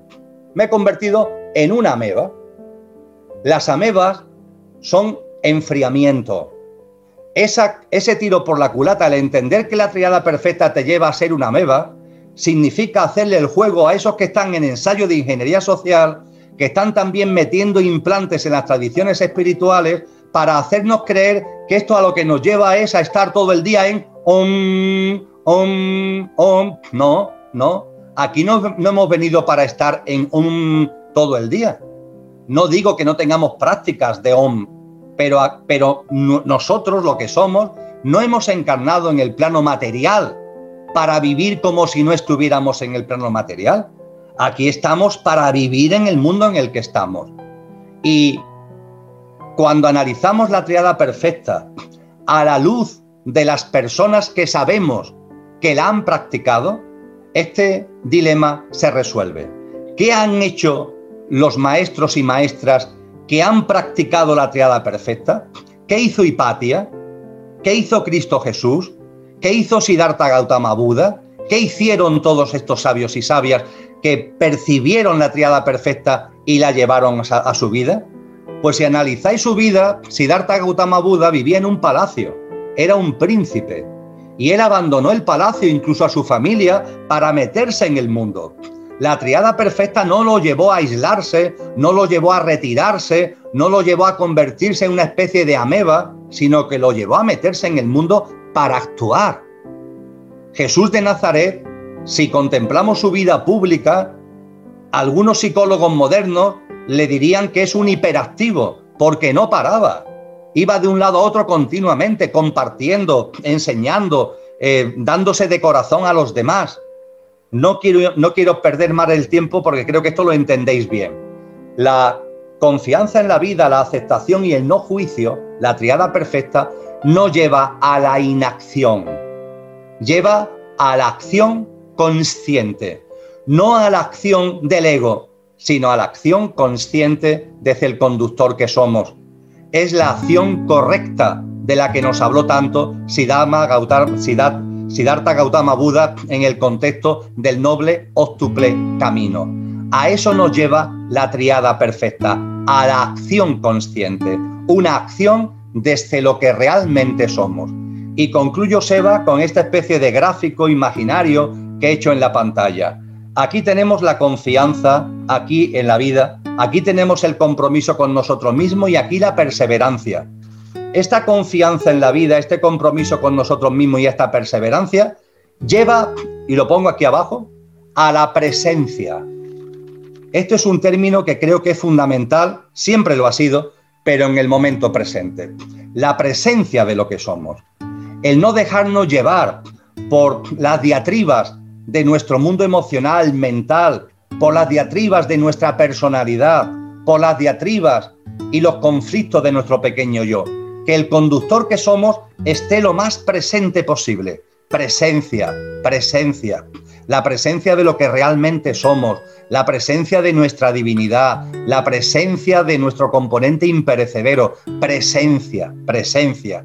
Confianza, compromiso con uno mismo y perseverancia que lleva a la presencia. Y la confianza en la vida, la aceptación y el no juicio, que como corolario tiene la acción consciente, la acción consciente también nos lleva a la presencia, también nos lleva a la presencia, porque una acción para que sea consciente tenemos que hacerla desde la presencia. No somos amebas, somos seres divinos, y estamos en este mundo con discernimiento y nos damos cuenta de las cosas que suceden. No las enjuiciamos porque sabemos que todo tiene un sentido profundo en nuestra vida, en lo de los demás y en el mundo. Pero claro que actuamos, actuamos con conciencia y actuamos en base a qué? A la presencia, es decir, al amor, a la compasión, a sacar lo mejor de nosotros mismos y ponerlo al servicio de los demás. Este gráfico SEBA, que me he alargado al explicarlo, creo que define prácticas de vida que están mm, presentes, valga la redundancia, están presentes en muchas tradiciones espirituales. Lo que ocurre es que están a veces como deslavazadas entre sí y cuando este gráfico lo tienes completo, ahí tienes la práctica de vida que te permite vivir en coherencia con lo que eres. Practica la confianza en la vida, el compromiso contigo mismo, hazlo con perseverancia, practicando la confianza en la vida, practica la aceptación, practica el no juicio y a partir de ahí practica la acción consciente y que todo eso tiene como núcleo fundamental la presencia, la presencia de lo que eres. No te dejes llevar por esos vientos, no te dejes llevar por los derroteros de las circunstancias, que tu mundo emocional y mental, que son maravillosos, pero no consientas que te lleven a vivir como no eres. Toma el mando de tu vida desde la presencia. Muchas gracias, Emilio. o sea, si bien fue tal vez más largo lo que esperaba, yo creo que es clave esta información porque nos permite anclarnos de alguna manera en, el presente. Em, de parte nuestra y Benja, te damos las gracias y le devuelvo la palabra a Edgardo, que yo sé que tiene unas preguntas. Gracias, Eva. Gracias, Benja. Eh, Emilio, para ir cerrando, bueno, igual todavía quedan, hay muchas preguntas, pero en, en tu blog eh, del cielo a la tierra, eh, sale una canalización que está, que fue, se supone que es de Jesús de Nazaret, y, sale, es un, texto bien largo, muy interesante. Eh, te quiero hacer algunas preguntas desde ahí. por ejemplo, aparece que el anuncio de la segunda venida de, de, Jesús y habla de un cara a cara con Satanás y su ejército. ¿Qué, ¿Cómo se puede interpretar eso? Muy bien. Eh, es un tema muy interesante y efectivamente esas aportaciones proceden de, un texto que escribió, aunque no lo escribió ella, sí fue la que, la que hizo la redacción de una buena amiga, que como tantas grandes almas prefiere mantenerse en el total anonimato. El texto se llama ¿Quién soy yo? y efectivamente son palabras de, de Cristo Jesús. Pues bien, hemos hablado de el paso de una humanidad a una nueva humanidad, ¿verdad? Hemos hablado de eso. Los maestros, y en particular Cristo Jesús, que para mí no es un maestro más, es un hito histórico único porque es la encarnación de lo crístico en la humanidad y en la madre tierra. Yo no percibo a Cristo Jesús como un maestro más, sino como, insisto, un hito único en la historia de la humanidad y de la madre tierra. Jesús de Nazaret nos dice lo siguiente. Os haréis preguntas en su momento de cuándo va a producirse el final de esta generación. Él habla además en términos muy precisos. Los, discípulos le preguntan, por ejemplo, en el capítulo 24 del Evangelio de Mateo, le preguntan los discípulos, eh, Rabí, ¿cómo será el final de los tiempos? Y él los corrige. Él dice, no, del final de los tiempos no. No va a acabarse el mundo, no va a acabarse la humanidad, no se van a acabar los tiempos. Lo que van a llegar son los últimos tiempos de esta generación humana. Los últimos tiempos de esta generación. No de la humanidad, sino de esta humanidad, de esta generación humana. Creo que esto ya sitúa bien el asunto. A partir de ahí dice lo siguiente. Nadie sabe ni el día ni la hora ¿Cuándo se producirá? Nadie sabe, ni el día ni la hora. Olvidaros de los calendarios. Y eso, amigos y amigas, lo digo también de corazón. Olvidaros de los calendarios. Con el mayor respeto, qué manía con los calendarios. Vamos a ver, los calendarios son temas convencionales. Que si el 11 del 11 del 11, que si el 12 del 14 del 27, por favor. ese calendario es un calendario convencional de una civilización que además es la occidental, que si nos vamos a otras culturas tienen otros calendarios y que históricamente a lo largo de la humanidad ha habido muchos calendarios. Entonces, el tema no va de calendarios. Él dice, nadie sabe ni el día ni la hora. Por tanto, olvidaros de los calendarios, pero estar atento a las señales. Estar atentos a las señales. Desde la confianza en la vida, estar atentos a las señales. Y nos pone un ejemplo eh, para los más tontones como yo, para que hasta que yo me pueda enterar. Y el ejemplo que pone, ¿cuál es? ¿Cuándo va a llegar el verano? Estamos en, en Galilea, estamos en Palestina, ¿no? ¿Cuándo va a llegar el verano? Pregunta él. Muy sencillo, el verano no llega según una fecha del calendario. Aquí en el hemisferio norte decimos solsticio de verano, el 20, 21, 22 de junio. En el hemisferio sur lo tenéis en diciembre. Pero el verano no llega en una fecha concreta. Hay años que el verano llega antes, hay años que el verano llega después. Yo vivo en Andalucía, vivo a las afueras de Sevilla. Aquí estamos en abril y hoy ha habido un día que, bueno, que prácticamente ya hemos estado en verano, entraba ganas ya de irse a la playa. Lo que pasa es que no lo tienen prohibido no nos dejan salir, pero es para tirarse al mar en cuanto que uno pueda. ¿Cuándo llega el verano? No cuando diga el calendario, porque todos sabemos que se puede adelantar, se puede retrasar, estar atentos a las señales. Y él dice, el verano llega cuando la higuera eche hojas. Cuando veáis que la higuera eche hojas, la higuera no se equivoca. si la higuera echa hojas, es que, el, es que el verano va a llegar. Lo sabemos todo, ¿verdad? Podemos tomar distintos ejemplos según la zona geográfica en la que vivamos. Pero cuando la higuera eche hojas, no el calendario, sino la higuera eche hojas, es que el verano va a llegar. Y a partir de ahí, poneros en el lugar de Cristo Jesús, por favor. Porque nos quiere decir las señales. Es decir, no se queda ahí, no se queda con decirnos que no es el final de la humanidad, sino de esta generación. No, no, se queda en decirnos que no es un tema de calendario. No se queda en decirnos, sino que nos dice que habrá señales para que veamos que llega el momento. Poneros en su lugar. ¿Qué señales daríais? Las señales que podemos dar hablando en términos de conciencia, son de dos grandes tipos. O señales que podríamos denominar de utopía, de amor, de lo mejor de nosotros mismos, o señales de distopía. Son los dos grandes, las dos grandes categorías de señales. Y Cristo Jesús se decanta por darnos señales distópicas, duras, de sufrimiento. ¿Por qué? ¿Por qué a la hora de darnos señales no nos da señales de amor? Señales de alta vibración? Por una razón muy sencilla, porque vuestra mente y la mía computa mejor lo que tiene que ver con la baja vibración que con la alta vibración. Nuestra, vuestra mente y la mía se da más cuenta de lo distópico que de lo utópico. No tendría que ser así, pero lo es, con lo cual no nos vamos a pelear, lo aceptamos. Nuestra mente funciona en la dualidad y haciendo todos los análisis en la dualidad, computa mejor lo que llama negativo que lo que llama positivo. El ejemplo emblemático que me sirve para que se aparten todas las dudas. cuando una persona está sana, no se da cuenta que está sana.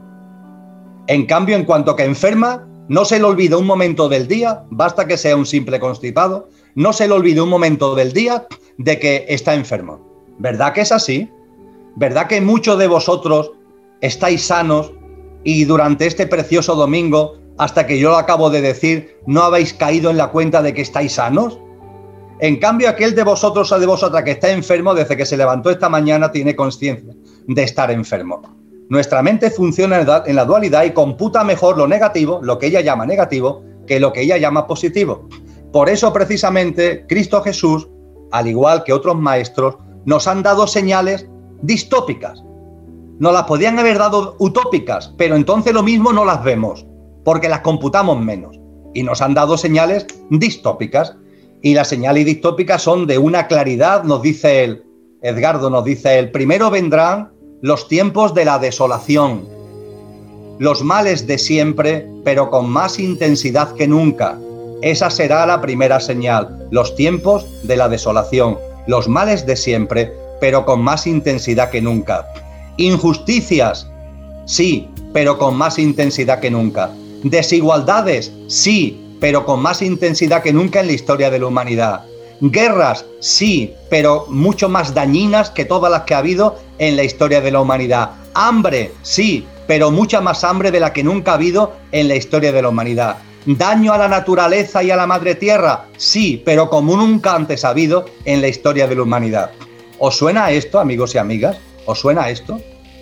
¿Os suena que estamos en un planeta, que en una humanidad que por primera vez en la historia el 1% del 1% tiene más riqueza que el 99,99% restante, con unas brechas de injusticia y de desigualdad como nunca han existido? ¿Os suena de que hablando de guerras, las guerras actuales, las que venimos viviendo del siglo XX, tienen mucha más mortandad de todas las que ha habido en la historia de la humanidad?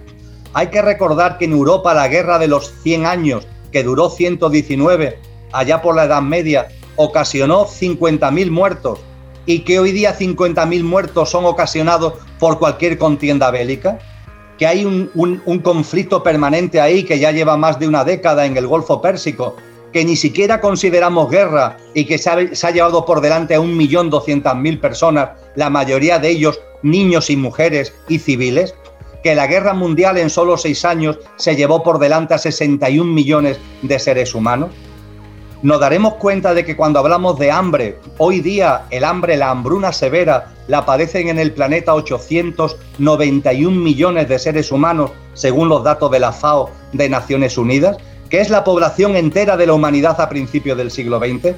Nos daremos cuenta que el nivel de daño ha llegado al punto a la naturaleza de que siempre hay extinción de especies pero ahora esa extinción de especie hace que la tasa natural de extinción sea 10.000 veces superior a la natural, debido precisamente al daño que estamos originando a la vida y a la madre tierra? Nos daremos cuenta, en definitiva, amigos y amigas, que efectivamente, cuando se habla de esta señal que son los tiempos de la desolación, es posible que los tiempos de la desolación lleven ya un tiempo, valga la redundancia, instalado entre nosotros. Y nos dice, después de los tiempos de la desolación vendrá la gran tribulación. La gran tribulación que es, amigos y amigas, pues lo de antes, es decir, los tiempos de la desolación, es decir, los males de siempre, pero con más intensidad que nunca, y nos dice Jesús, pero se añadirán nuevos males que la humanidad nunca antes había conocido y nunca más conocerá. Menos mal, nunca más conocerá. Pero esos tiempos de la tribulación, a los males de siempre con más intensidad que nunca, se le añadirán nuevos males que nunca antes la humanidad ha conocido y nunca más conocerá. Nos está hablando de las distorsiones electromagnéticas, de las influencias tecnológicas, nos está hablando de la manipulación genética, nos está hablando de ensayos de ingeniería social, nos está hablando de una big data de tratamiento, almacenamiento masivo de la información para dominar y controlar al ser humano y a su espíritu. Evidentemente creo que no hace falta estar demasiado despierto para darnos cuenta que hoy vosotros y yo, la humanidad en su conjunto, estamos viviendo nuevos males que nunca antes habían sido conocidos en la historia de la propia humanidad. Y a partir de ahí, a partir de ahí nos dice que vendrá una serie de señales postreras que darán lugar al triunfo de la bestia, el triunfo de la bestia también denominada el anticristo. El anticristo, amigos y amigas, hace algún tiempo era difícil de entender su significado. Actualmente es muy sencillo. ¿Por qué es muy sencillo? Porque hoy día en la humanidad actual estamos viviendo dos hitos históricos que nunca antes se habían producido. Uno, la existencia de un nuevo tipo de corporaciones, perdón, la existencia de un nuevo tipo de imperio. Los imperios siempre han existido. El imperio romano, pongamos por caso, el imperio británico, pongamos por caso. Eso que decía el Felipe II de que el imperio español va más allá, no se le pone el sol. En fin, sin comentario. Siempre ha habido imperios, siempre ha habido imperios. Pero han sido imperios ligados a estados, a, territorios. Os tenéis que dar cuenta que hoy hay un nuevo tipo de imperio y esos imperios no están ligados a países. Seguimos todavía con terminología del siglo XIX, vosotros y yo. Seguimos hablando Estados Unidos, China, Europa. No, hombre, no, por favor, escarbar, escarbar. Estados Unidos, ¿qué es? China, ¿qué es? Europa, ¿qué es? Realmente los que dominan el mundo son las transnacionales, las grandes corporaciones transnacionales. Las 10 mayores manejan más recursos al año que 180 países de los 193 que se, que se sientan en Naciones Unidas. Esos son los nuevos imperios. 150 grandes corporaciones que tienen en sus manos el 80% de la economía mundial y que se mueven sin barreras, sin ningún tipo de fronteras por el mundo a sus anchas. Estos son realmente los imperios que dominan el mundo. Y junto con este hito histórico, los, el, nuevo tipo de imperio, el hecho que comentaba anteriormente, por primera vez en la historia de la humanidad, el 1% del 1% de los seres humanos acumulan más riqueza y patrimonio que el 99,99% restante. Esto nunca antes se había producido. Es un nivel de desigualdad y de acumulación absolutamente increíble. Pues bien, cuando unimos ambos hechos, y tenemos datos, estos no, no son datos de, que esté formulando de páginas web conspiranoicas, ¿no? Estos son datos de la revista Fortune, estos son datos de Naciones Unidas, estos son datos que dan los propios países en sus estadísticas económicas. No estamos desvelando aquí ningún secreto ni haciendo aquí ninguna teoría conspirativa. Estos son datos absolutamente oficiales y públicos. Y cuando ligamos ambas cosas, ese 1% del 1% con esas corporaciones, podemos percibir que este 1% del este 1% del 1% tiene los paquetes accionariales de esas corporaciones, es decir, son los propietarios de esas corporaciones. Y cuando intentamos darnos cuenta además, esos propietarios de corporaciones, aunque los tienen distribuidos, pertenecen como a clanes familiares. Es decir, no son tantos, el 1% del 1% son muchos miles de personas, pero realmente no son tantos porque están como en paquetes accionariales de clanes que tienen como cabezas de familia en sus respectivos ámbitos. En definitiva, para no enrollarme demasiado, lo que os traslado es que en estos momentos, acudiendo a datos objetivos, el mundo, su socioeconomía, su política, porque la política está, es la marioneta de todo lo que estamos comentando, el mundo está en las manos de no más de 40 o 50 personas. 40 o 50 personas. Ese es el núcleo duro de este sistema. Cuando hablamos de los que promueven el ensayo de ingeniería social, no estamos hablando de no sé cuántos miles, estamos hablando de 40 o 50 personas. Pues bien, ¿el triunfo de la bestia en qué consiste? Pues consiste en algo muy sencillo. Esos 40 o 50, ya a todos nosotros, permitirme, soy andaluz al fin y al cabo, permitirme que sea muy coloquial, nos han robado la cartera, ya nos han quitado todo, ya se han quedado con todo. Estamos viviendo vosotros y yo de migajas en comparación con la acumulación tan tremenda que ellos tienen. Pero por, por su estado de conciencia, es un estado de conciencia egoico hasta llegar a la psicopatía, es de un, de un egocentrismo psicopático. En el momento en el que ya todos nos han quitado todo y los tienen todos ellos, inevitablemente entrarán en conflictos entre ellos. Es decir, empezarán a ver entre ellos cómo le quito a este, cómo le quito a aquel, a ver si tú y yo nos ponemos de acuerdo para quitarle lo que tiene el otro. Es decir, esos 40 o 50 cada vez irán siendo menos, cada vez irán siendo menos, cada vez irán siendo menos. Os recuerdo que en la bolsa de Nueva York, a finales del siglo XX, cotizaban X empresas. Hoy día cotizan en la bolsa de Nueva York la mitad de las empresas que cotizaban a finales del siglo XX. ¿Por qué? Porque hay una enorme concentración de poder. El poder cada vez se concentra en menos manos. Y esos 40, 50 serán 30, serán 20, serán 10. Y nos dicen los textos cristianos, concretamente el Apocalipsis, que cuando sean 10 dirán ya está, que nos vamos a exterminar entre nosotros. Ya, ya hemos hecho suficiente escabechina. Y entre ellos se pondrán de acuerdo para darle la autoridad a uno, a uno que coordina, a uno que mande. Habrá 10 que le darán la autoridad a uno. El libro de revelaciones o Apocalipsis lo cuenta con todo detalle. Ese uno es la bestia. Es decir, será un ser humano que tendrá en sus manos todo el poder del mundo, porque todo el poder habrá quedado concentrado en 10, ahora está en 40 o 50, y esos 10 llegarán a un pacto para que sea uno de ellos el que de alguna forma lleve la batuta para no seguir mm, destrozándose entre ellos. Esa es la bestia, ese es el anticristo, que nos dicen además otras tradiciones, por ejemplo, los aborígenes australianos, por ejemplo, los abasis, nos dice que será mitad ser humano, mitad máquina. Mirad qué dato más curioso, ¿eh? Mitad ser humano, mitad máquina. Yo creo que todos sabemos que utilizando los adelantos tecnológicos, la élite que tenemos en el planeta efectivamente aspira a que tenga un riñón artificial, un corazón artificial, un hígado artificial, unos pulmones artificiales e incluso un cerebro artificial para vivir muchos años. es lo que Yuval Harari, al que hacía referencia antes Edgardo, llama los amortales. No serán inmortales, porque si se le cae algo en la cabeza se mueren, pero serán amortales en el sentido de que la enfermedad no podrá con ellos, porque si se enferma el hígado, le sustituyen por otro hígado, se enferma el corazón, se lo sustituyen por otro corazón. Es curioso que esas tradiciones tan antiguas nos digan que esta figura que en el cristianismo se llama la bestia o anticristo sea mitad ser humano, mitad máquina. Y ese, ese triunfo de la bestia irá acompañado de una serie de cosas. Se nos dice en los textos cristianos que habrá una proclamación de paz y de seguridad.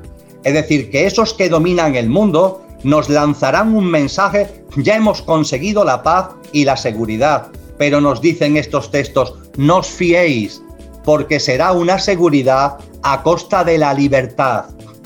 Se venderá una, una fraudulenta tensión entre seguridad y libertad, se querrá convencer a la gente de que tienen que renunciar a su libertad para vivir en seguridad. ¿Os suena esto, amigos y amigas? ¿Os suena esto a cosas que estamos viviendo actualmente, verdad? Pero se nos dice más, se nos dice que habrá un momento en el que con este triunfo de la bestia, las religiones falsas ya no sean necesarias. Las religiones falsas han estado al servicio de la élite, han jugado su papel. Y llegará un momento en el que ya no van a ser necesarios porque ya van a tener todo el poder en sus manos. Y entonces se quitarán de en medio a las religiones falsas. A la gran ramera que habla eh, el Apocalipsis que no es una única religión. Hay gente que dice la Iglesia Católica que se ha olvidado de los auténticos valores cristianos. No, no, no solamente la Iglesia Católica, todas las religiones que hayan perdido su esencia, que hayan perdido su mensaje original y que se hayan quedado en la manipulación y en la tergiversación, en, lo vacío, en lo hueco, en el rito, en el culto, en la ceremonia, en las palabras huecas, en los gestos, pero totalmente con una práctica de vida totalmente distinta. Nos dice que todo eso será quitado de en medio de un plumazo. Y no puedo dejar eh, en, el, en el tintero, Edgardo y amigos y amigas, no puedo dejar en el tintero lo siguiente. Se nos advierte también que el pensamiento único, esto puede parecer increíble que esté en los textos antiguos, pero lo tenéis en los textos cristianos. Habrá un pensamiento único, una única forma de ver las cosas que se impondrá violentamente. Un pensamiento único inconsciente y habrá muchos seres humanos que digan que no, que quieran vivir desde la conciencia. Y lo que se anuncia es que esos seres humanos que quieran vivir de la conciencia, habrá una arremetida contra ellos, una enorme arremetida contra ellos. Si estáis percibiendo ahora que cuando tenéis un cierto nivel de conciencia ante lo que estamos viviendo, a veces se nos mira con una cara rara, a los que no tenemos miedo ante lo que está ocurriendo se nos dice que somos irresponsables, como no tienes miedo, eres un irresponsable y eres un peligro y no sé qué y no sé cuánto. Esto es una broma, esto es una broma en comparación con lo que se nos anuncia, con lo que se nos anuncia que pasará, que será una arremetida muy violenta de los que tienen una forma de ver las cosas hacia los que tenemos otra forma de ver las cosas. Y este será, esta es la última señal que nos dan. Nos dice, cuando esto suceda, no os preocupéis porque esto es el final. Cuando vengan a por vosotros con violencia, esto se acaba. ¿Y cómo se acabará? Pues habrá una serie de movimientos en la naturaleza que nosotros erróneamente denominamos catástrofes naturales que pondrán el solfa al sistema. El sistema tecnológico, el sistema que hay montado se vendrá abajo a través de removimientos de la madre tierra y a partir de ahí se producirá ese fenómeno que ya es espiritual, el fenómeno del corte, donde en la nueva humanidad las nuevas almas que vayan a encarnar serán solo las que tengan ese nivel de conciencia, de autoconsciencia al que antes me refería. Y todo esto, y concluyo, dos cosas. Primero, no es para generar miedo. Hay personas que me dicen, pero Emilio, con esto lo que estamos es metiéndole miedo a la gente. ¿No será esto una manipulación más para meter miedo? ¿No hay ya suficiente miedo como para no meter más miedo? Pues todo lo contrario, amigos y amigas. Esto no es para meter miedo, es para que sepamos lo que va a ocurrir. Y cuando estos hechos ocurran, por esto los maestros y maestras nos lo han dicho, digamos, bueno, estos son los dolores del parto, los dolores del parto. Estos son los estertores de algo que ya está terminando y por tanto lo vivamos con compasión y amor hacia los que van a sufrir, pero que también lo vivamos con alegría interna. Llevamos tanto tiempo encarnando en este plano, amigos y amigas, nuestras almas llevan un recorrido tan tremendo y ya está aquí, ya está aquí, ya está aquí esta forma de vida humana que anhela nuestro corazón y nuestra alma, ya está aquí. Cuando estas señales las tengamos delante, que la confianza, que la esperanza con mayúscula sea grande en nosotros y la alegría interna también aparezca en nosotros. Que nos pongamos en el centro del huracán. Este huracán va a ser de magnitud aceleradamente creciente, todo lo que he comentado, la desolación, la tribulación, el triunfo de la bestia, es un huracán de magnitud aceleradamente creciente. Sabemos que va a ser así, sabemos que se corresponde al apretón necesario para que cada vez más almas en este no tiempo puedan dar un paso hacia adelante. Y todo esto lo vivimos con confianza y nos ponemos en el centro del huracán. Es donde no hay viento, donde el cielo está despejado y donde la temperatura es cálida y ponerse en el centro del, huracán es presencia, sacar lo mejor de nosotros mismos y ponerlo al servicio de los demás, de la vida y de la madre tierra. A eso estamos llamados. Miedo ninguno, ninguno. Afortunadamente, si no nos hubieran anunciado que esto, que esto pasaría, nos podríamos despistar. Pero ¿qué está pasando? Y nos entraría el pánico. Pero no, sabemos que esto va a ocurrir. Y esto me lleva a la última reflexión. Dije que iba a decir dos últimas cosas. La primera es esta, no miedo, y la segunda es, y con esto termino, Cristo Jesús no hace profecías. Los sabios y sabias no han hecho profecías. No son profetas, no son adivinos, son sabios. Y en esto hay una enorme diferencia. Mirad, todo esto que se nos anuncian, todas estas señales, nacen de la sabiduría, de personas sabias, que saben cómo evolucionan los ciclos, los mayores y los menores, y cómo evoluciona la conciencia.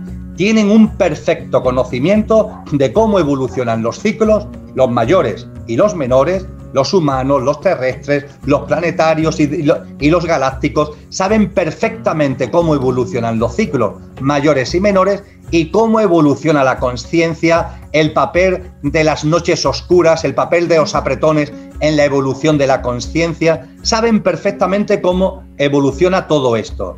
Y a partir de ahí no hacen ninguna adivinanza o profecía, sino que nos ponen en común los resultados de esa sabiduría, de cómo evolucionan los ciclos y de cómo evolucionan la conciencia. Fijaros, aquí donde yo estoy, hoy es 18 de abril. En, vuestro, en la mayoría de vuestros ámbitos la fecha es la misma, pero en mi ámbito significa que ha empezado la primavera hace aproximadamente un mes y nos encaminamos hacia el verano. Si yo a cualquiera que pasa aquí por la puerta de mi casa le digo, oye, y me dice, mm, un vecino me dice, Emilio, mm, hace calor hoy, ¿eh? Si yo le digo, pues dentro de un mes hará más, y dentro de dos meses más todavía. ¿Yo qué estoy haciendo? ¿Una profecía? ¿Yo qué estoy haciendo? ¿Una adivinanza? No. Yo sé cómo evolucionan los ciclos y sé que estamos todavía en la primera parte de la primavera y sé que dentro de un mes estaremos en la primavera totalmente, en el mes de mayo en Sevilla, que ya las temperaturas son muy altas y no digamos ya en junio, que las temperaturas ya puede ser que algún día lleguemos a los 50 grados. Pero eso no es una adivinanza ni una profecía, eso es un conocimiento de las estaciones del año, de los ciclos. ¿Entendéis lo que quiero decir? No han hecho profecías, son sabios que saben cómo evolucionan los ciclos, son sabios que sabían que la humanidad tiene una evolución en conciencia, que llegaría un momento determinado que el traje se nos ha quedado estrecho, que hemos crecido y el viejo mundo ya no nos vale, que le estamos muy agradecidos pero ya no nos vale para ser lo que realmente somos desde el punto de vista de lo que ya es nuestro nivel de autoconsciencia y saben perfectamente también que ese último paso a una humanidad más coherente con nosotros se produciría en un contexto de apretones distópicos que son los que nos quieren dar con esta señal. Y para concluir, ojo, nos dicen las señales distópicas, lo he comentado antes, porque son los que nuestra mente ve mejor. Pero eso no significa que en el final de esta generación humana en el que estamos ya no haya también utopía. Nos remarcan lo distópico porque nuestra mente lo ve mejor. Mirad, lo que yo acabo de resumiros ahora con la desolación, la gran tribulación, la bestia, etcétera, etcétera, vuestra mente lo va a retener. O resonará, no resonará, os gustará más, os gustará menos, pero no se os va a olvidar, porque ese tipo de datos la mente lo retiene muy bien. En cambio, si yo hubiera hablado de señales de amor, os aseguro que vuestra mente no lo retendría tan bien. Pero en el final de esta generación en el que estamos, también hay actos de amor. Y hay actos de amor mayor, mayores que nunca en la historia de la humanidad. Y eso no lo debemos olvidar, aunque no estén a la vista, entre otras cosas, porque todos los sistemas mediáticos lo quieren ocultar. Hoy día hay miles de millones de personas que están viviendo su cotidianidad con enorme cantidad de actos de amor. Hoy día hay enorme cantidad de seres humanos agrupados en colectivos, como nunca antes en la historia de la humanidad, que están generando actos de amor, de solidaridad, de altruismo, de generosidad. La utopía, el amor, la compasión, la alta vibración en nuestras prácticas de vida también están en el final de esta generación. Recordar lo que decía la Madre Teresa de Calcuta, en las guerras se dan los mayores actos de violencia al que puede llegar un ser humano, pero también los mayores actos de amor. En el contexto de la distopía se hacen auténticas atrocidades de baja vibración, pero también, también hay los mayores actos de amor de alta vibración que puede realizar la humanidad. Y ese, ese amor está ahí, esa utopía está ahí. Vivamos todo esto con mucha confianza y por favor, vamos a poner nuestro granito de arena, ¿vale? Vamos a intentar cada uno ser agentes activos para que esa presencia sea cada vez más contundente y esta nueva humanidad sea una realidad fehaciente y una realidad en la que nuestras almas por fin puedan desplegarse en absoluta coherencia con lo que realmente somos. Podemos continuar. Gracias, querido Emilio. Bueno, ya estamos cerrando. Eh, yo le agradezco a tantas personas que se han llevamos más de dos horas deleitándonos contigo. Eh, si quieres, cierra con, eh, querido Emilio, con el concepto de lo que planteaste al final, lo, del amor, porque Jesús también planteaba que él vino un poco a manifestar el amor y que en la práctica estaba siempre el, amor es todo. ¿Podemos cerrar con eso? Para dejar ahí esa esencia rica. Magnífico. Pues claro, pues claro que sí, claro que sí. Lo podemos definir de una forma muy sencilla, amigos y amigas. El amor es alta vibración. Y yo creo que todos sabemos, hace un siglo no, pero hoy día todos sabemos lo que esto puede significar, ¿verdad? Todo lo que en nuestra vida tenga alta vibración, eso es amor. Todo lo que en nuestra vida sea la expresión de nosotros mismos, de lo que realmente somos, es amor. El que quiera tener más detalles al respecto, que se vaya a las cartas de Pablo y repase el famoso himno del amor. Creo que está en la carta a los Corintios, puede ser que me equivoque, que repase el himno al amor de San Pablo. Ahí va a encontrar perfectamente definido lo que es el amor. Pero en cualquier caso, os voy a poner un ejemplo para entender lo que es el amor, que está tomado de un libro que se llama El hombre, Dios y el universo, de un gran teósofo y científico hindú llamado Taimi, que murió en 1979. Él nos dice, un ejemplo práctico de lo que es el amor. Pues fijaros, coger una goma, una goma gorda, y empezar a estirarla, empezar a estirarla, estirarla cada vez más. Con vuestros músculos, con vuestra fuerza, vais a conseguir que la goma se estire, ¿verdad? Pero en los dedos, en los dedos de la mano, vais a sentir una tensión. Conforme más estiréis hacia afuera, mayor será la tensión, la tensión hacia adentro, hacia adentro. Sí, con la fuerza física logramos que la goma se vaya apartando, pero en los dedos sentimos que hay una fuerza de atracción, una fuerza hacia dentro, una fuerza no hacia la separación, sino hacia la unión. Dice Taimi, esto es el amor. Es decir, amigos y amigas, el amor es todo lo que tiene que ver con una visión de la vida basada en la unicidad. El darnos cuenta de que en la esencia, no en el coche, no en el coche, sino en la esencia, lo que prevalece, lo que es, es la unicidad, la unicidad.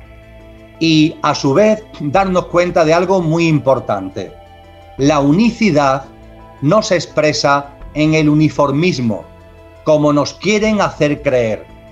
La unicidad no se expresa en el pensamiento único.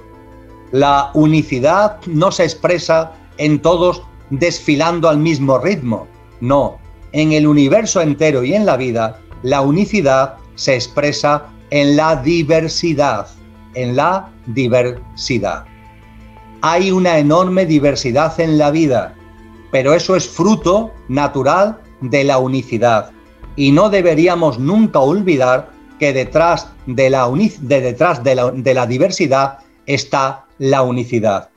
Cuando hablo de todas las personas que actualmente están poniendo su grano de arena como semillas activas de la nueva humanidad, en esas personas hay una esencia, hay una chispa divina, hay un espíritu, hay un atma, el nombre que cada uno le quiera dar, que es el mismo que hay en ti, que es el mismo que hay en mí. Lo que los cristianos llaman el Espíritu Santo, es decir, el Espíritu que siendo uno, porque la divinidad no se puede partir en pedazos, el Espíritu que siendo uno está en cada uno, como el aire que respiramos siendo uno está en cada uno. El darnos cuenta de que eso está en cada una de las personas que estamos aquí ahora mismo reunidas. Aquí hay una enorme diversidad, nos paseamos por las pantallas, somos cientos y cientos, dice Edgardo que más de 1500. Perfecto, aquí está la diversidad, pero no olvidemos que en el trasfondo, en lo subyacente, está la unicidad. Está en los en las personas que están tomando conciencia y está también en las personas que todavía están en la inconsciencia e incluso incluso en aquellas personas que están haciendo todo lo posible para que la nueva humanidad no sea una realidad, que están ahí en ese núcleo duro, originando distopías, originando dolor y originando sufrimiento. Esto no lo justifica por el dolor y el sufrimiento que, que tienen, pero, pero, no lo justifica, pero ahí también está esa esencia. Y concluyo, Edgardo, para esta especie de acercamiento al amor que tú me acabas de comentar, que tiene que ver con la unicidad, que tiene que ver con esa percepción de unicidad sabiendo que se manifiesta en la diversidad, la toma de conciencia de que la diversidad es fruto de lo rica que es la unicidad y que detrás de cada componente diverso está esa unicidad, eso nos va llenando de una visión distinta de la vida, eso nos va llenando de una mirada compasiva. Para terminar todo esto, y quizás para terminar el encuentro, y como una plasmación práctica de lo que es el amor, de lo que es el amor, podemos utilizar dos ejemplos, dos ejemplos.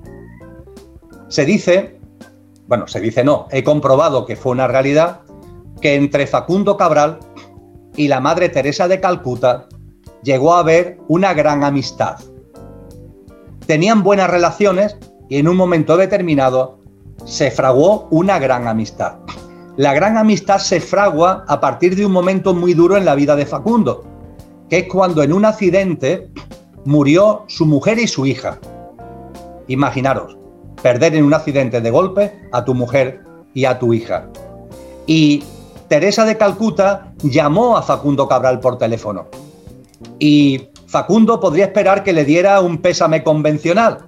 Lo siento, ánimo, lo vas a superar. No, ¿sabéis lo que le dijo Teresa de Calcuta a Facundo Cabral? Yo no voy a entrar en diatriba de juicio, por favor, acerca de la madre Teresa de Calcuta, de que si fue mejor, de que si fue peor, que si acertó, que se equivocó. Yo voy al ejemplo concreto de este hecho que es verídico. Y hago mío este hecho verídico.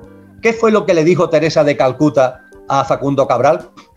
Facundo, ¿y ahora qué vas a hacer con todo el amor que te sobra? ¿Y ahora qué vas a hacer con todo el amor que te sobra. Fijaros qué belleza. Cuando nos damos cuenta realmente que no es ya porque mueran seres queridos, sino que estamos llenos de amor.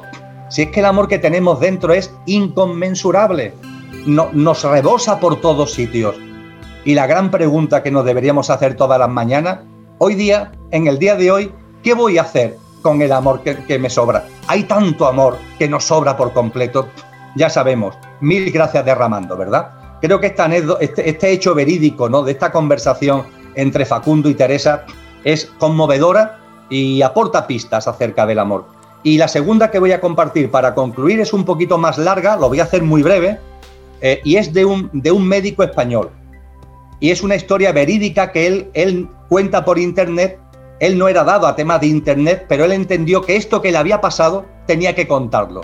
Hace ya unos años, esto no es de, de ayer precisamente, tiene ya unos años. De hecho, todavía no había ni siquiera muchos ordenadores. Las historias médicas en España, en los hospitales públicos, todavía estaban en sobres amarillos. Yo recuerdo, tengo ya muchos años, recuerdo esos hospitales públicos donde te metían la información de cada paciente en sobres amarillos, cuando te daban en alta el sobre se, se archivaba, si volvías alguna vez al hospital volvían a sacar el sobre amarillo con tu historial. De esos tiempos estamos hablando y narra eh, este, este, doctor que él trabajaba en una planta, eh, es decir, en, en, una ala del hospital, y tenía pacientes. Llegó por la mañana, a las 8 de la mañana al hospital, y empezó a visitar a los pacientes. Y había una señora que estaba recién entrada, que había entrado esa noche, pero el historial médico no lo tenía. Es decir, la persona había entrado por urgencias, la habían pasado a planta después de pasar por urgencia pero el historial médico, es decir, el sobre amarillo, se había quedado en urgencia. Y este doctor, que debe ser muy buena persona, por todo lo que vamos a compartir, en lugar de mandar a una enfermera, o un enfermero a por el historial médico, como él estaba bien de tiempo, se fue hacia urgencias. Me voy a urgencias a recoger el historial médico y, además allí saludo a los amigos y amigas que trabajan en urgencias. Y este señor se va a urgencias cuando llega a urgencias, ¿qué es lo que se encuentra? Una sala de espera, como suele pasar en los hospitales públicos, una sala de espera a rebosar, con muchísima gente. Bueno, él entra, saluda a sus compañeros y compañeras, mirad, vengo a, recoger el historial médico de esta paciente que ha pasado a planta, pero el historial médico creo que se ha quedado aquí. Entonces, mientras que están buscando el historial médico de esta persona, en la sala de espera hay un señor mayor que está armando un guirigay tremendo porque dice que tiene mucha prisa, que lleva allí una hora y que no lo atienden. y que él tiene mucha prisa porque son las ocho y cuarto, que son las ocho y cuarto, y a las nueve tengo una cita muy importante y no me va a dar tiempo de llegar. Y llevo aquí una hora esperando y el señor este mayor no paraba, no paraba.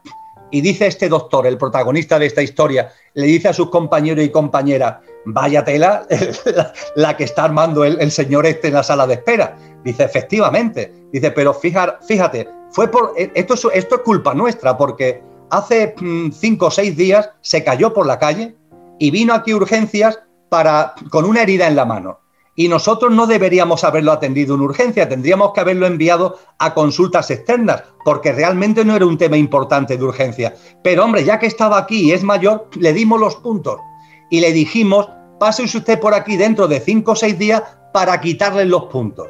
Y aquí está el hombre para que le quitemos los puntos y la que nos está armando. Pero es que fíjate cómo tenemos la sala de espera de urgencia. Esto es una minucia y va a tener que esperar porque tenemos casos muy graves que tenemos que atender antes de él. Así que lleva esperando una hora y va a tener que esperar quizás dos. Y este doctor, ya con el historial médico, que ya se lo habían localizado, antes de volverse a la planta le dice a sus compañeros y compañeras de urgencia, dice, oye, ¿y si yo le quito los puntos? Vosotros no. Yo antes de volver a planta no tengo ningún problema, de verdad. Yo le quito los puntos y os quitáis este lío de en medio porque, aunque sea una tontería, está generando una tensión en la sala de espera que esto no beneficia a nadie. Bueno, pues mira, te lo agradeceríamos mucho. Total, que esta persona se va a este señor mayor y se dirige a él muy amablemente. ¿Qué pasa, señor? Que tiene usted prisa, ¿no? Sí, claro, es que, llevo aquí una hora y es que tengo una cita muy importante a las nueve. Bueno, no se preocupe usted, que yo me ocupo. Venga usted para acá, yo me ocupo, yo le voy a quitar los puntos para que usted ya se pueda ir a esa cita tan importante que tiene a las nueve de la mañana. Y el doctor dice, yo la verdad es que no tenía ningún interés en saber la cita que este señor tenía, no tenía, ningún, no tenía curiosidad, pero más que nada por darle conversación y que si le hacía un poquito de daño al quitarle los puntos lo sintiera menos, por tenerlo entretenido, le pregunté, oiga, ¿y esa cita tan importante que tiene usted a las nueve? ¿Tiene usted algún inconveniente en decirme cuál es esa cita? Dice, pues no, no tengo ningún inconveniente, doctor. La cita que tengo a las nueve es el desayuno con mi mujer. Porque es que yo desayuno con mi mujer todos los días a las nueve de la mañana. Entonces, claro, el médico, el doctor reconoce que cuando este señor le dice eso, él por dentro empezó a juzgar. Pero este tío es tonto, Dios mío. Por un día que no vaya a desayunar con su mujer a las 9 de la mañana, la que ha armado aquí. Y el doctor se lo dijo educadamente, pero se lo dijo. Oye, usted, pero usted cree que este lío que usted ha armado por un tema como el desayuno, por un día que usted no desayune, no, no, creo, que, no creo que su mujer se enfade. Dice, mi mujer enfadarse porque, yo no vaya a desayunar. Seguro que no se va a enfadar, doctor. El doctor todavía se reivindicaba más por dentro, claro. Seguro que no se va a enfadar, porque mi mujer está en una residencia, pero no es una residencia cualquiera, doctor. Mi mujer tiene Alzheimer y está en una residencia geriátrica especializada para personas con Alzheimer. Y el que yo vaya o no vaya a desayunar con ella, mi mujer no se va a dar cuenta. Es que de hecho, cuando yo voy, es que no me reconoce. Con lo cual, efectivamente, si yo no voy, ella no se va a dar cuenta. Entonces, claro, el doctor mm, todavía le cuadraban menos las cosas. Bueno, pero entonces, ¿por qué no vaya usted un día? Dice, mire, doctor, mi mujer no sabe quién soy yo. Ni siquiera sabe quién es ella. Pero siendo esto así, yo llegué a un compromiso conmigo mismo y a un compromiso con ella. Ella no sabe quién es, pero yo sí sé quién es ella. Ella no sabe quién es, pero yo sí sé quién es ella. Y mientras yo viva, ni un día dejaré de desayunar con ella a las nueve de la mañana. Ella no sabe quién es, pero yo sé quién es ella. Amigos y amigas, ¿cuántos seres humanos no saben quiénes son? ¿Cuántos familiares, conocidos, amigos y amigas vuestros y vuestras no saben quiénes son, pero vosotros sí sabéis quiénes son. Que esto nunca lo olvidemos. Esto es el amor. El no olvidar nunca la divinidad que hay en todo, en todos los seres humanos, en todas las formas de vida, en la naturaleza, en el universo entero. Que nunca lo olvidemos y que no nos sirva de excusa el que ellos no se dan cuenta, el que ellos no lo saben. Al contrario, Si ellos no lo saben, más razón para que tú nunca lo olvides. Esto, amigos y amigas, es el auténtico y el genuino amor. Espero que tanto lo de la Madre Teresa de Calcuta como lo de este doctor nos sirva también para encuadrar un poquito por dónde puede ir todo esto del amor, que a veces es una palabra demasiado grandilocuente, pero que con ejemplos como estos yo creo que lo podemos entender mejor. Muchas gracias, querido Emilio. Sí, muy, muy potente, profundo. Y, también transmito tus palabras importantes, confianza en la vida, compromiso consigo mismo, perseverancia, aceptación, no juicio, acción consciente y que tengamos presencia. Muchísimas gracias, querido Emilio, eh, en nombre de, de Seminarios Espirituales, de Seba Benja, en nombre mío. También agradecemos a todas las personas que, han estado presentes y las que van a, las que van a seguir viendo el, video eh, por, eh, por, el mensaje de tanta inspiración y confianza que tengamos para, para estos tiempos. Así que te agradecemos de, de corazón, querido Emilio. Muchísimas gracias a ti, Edgardo, a Seba y a Benja, y por supuesto a todos vosotros y a todas vosotras, que con vuestra presencia, mucho más que con vuestra asistencia, con vuestra presencia, hemos generado entre todos una alta vibración que, creo que la hemos sentido. Muchísimas gracias. MCA Canal, mente, cuerpo y alma.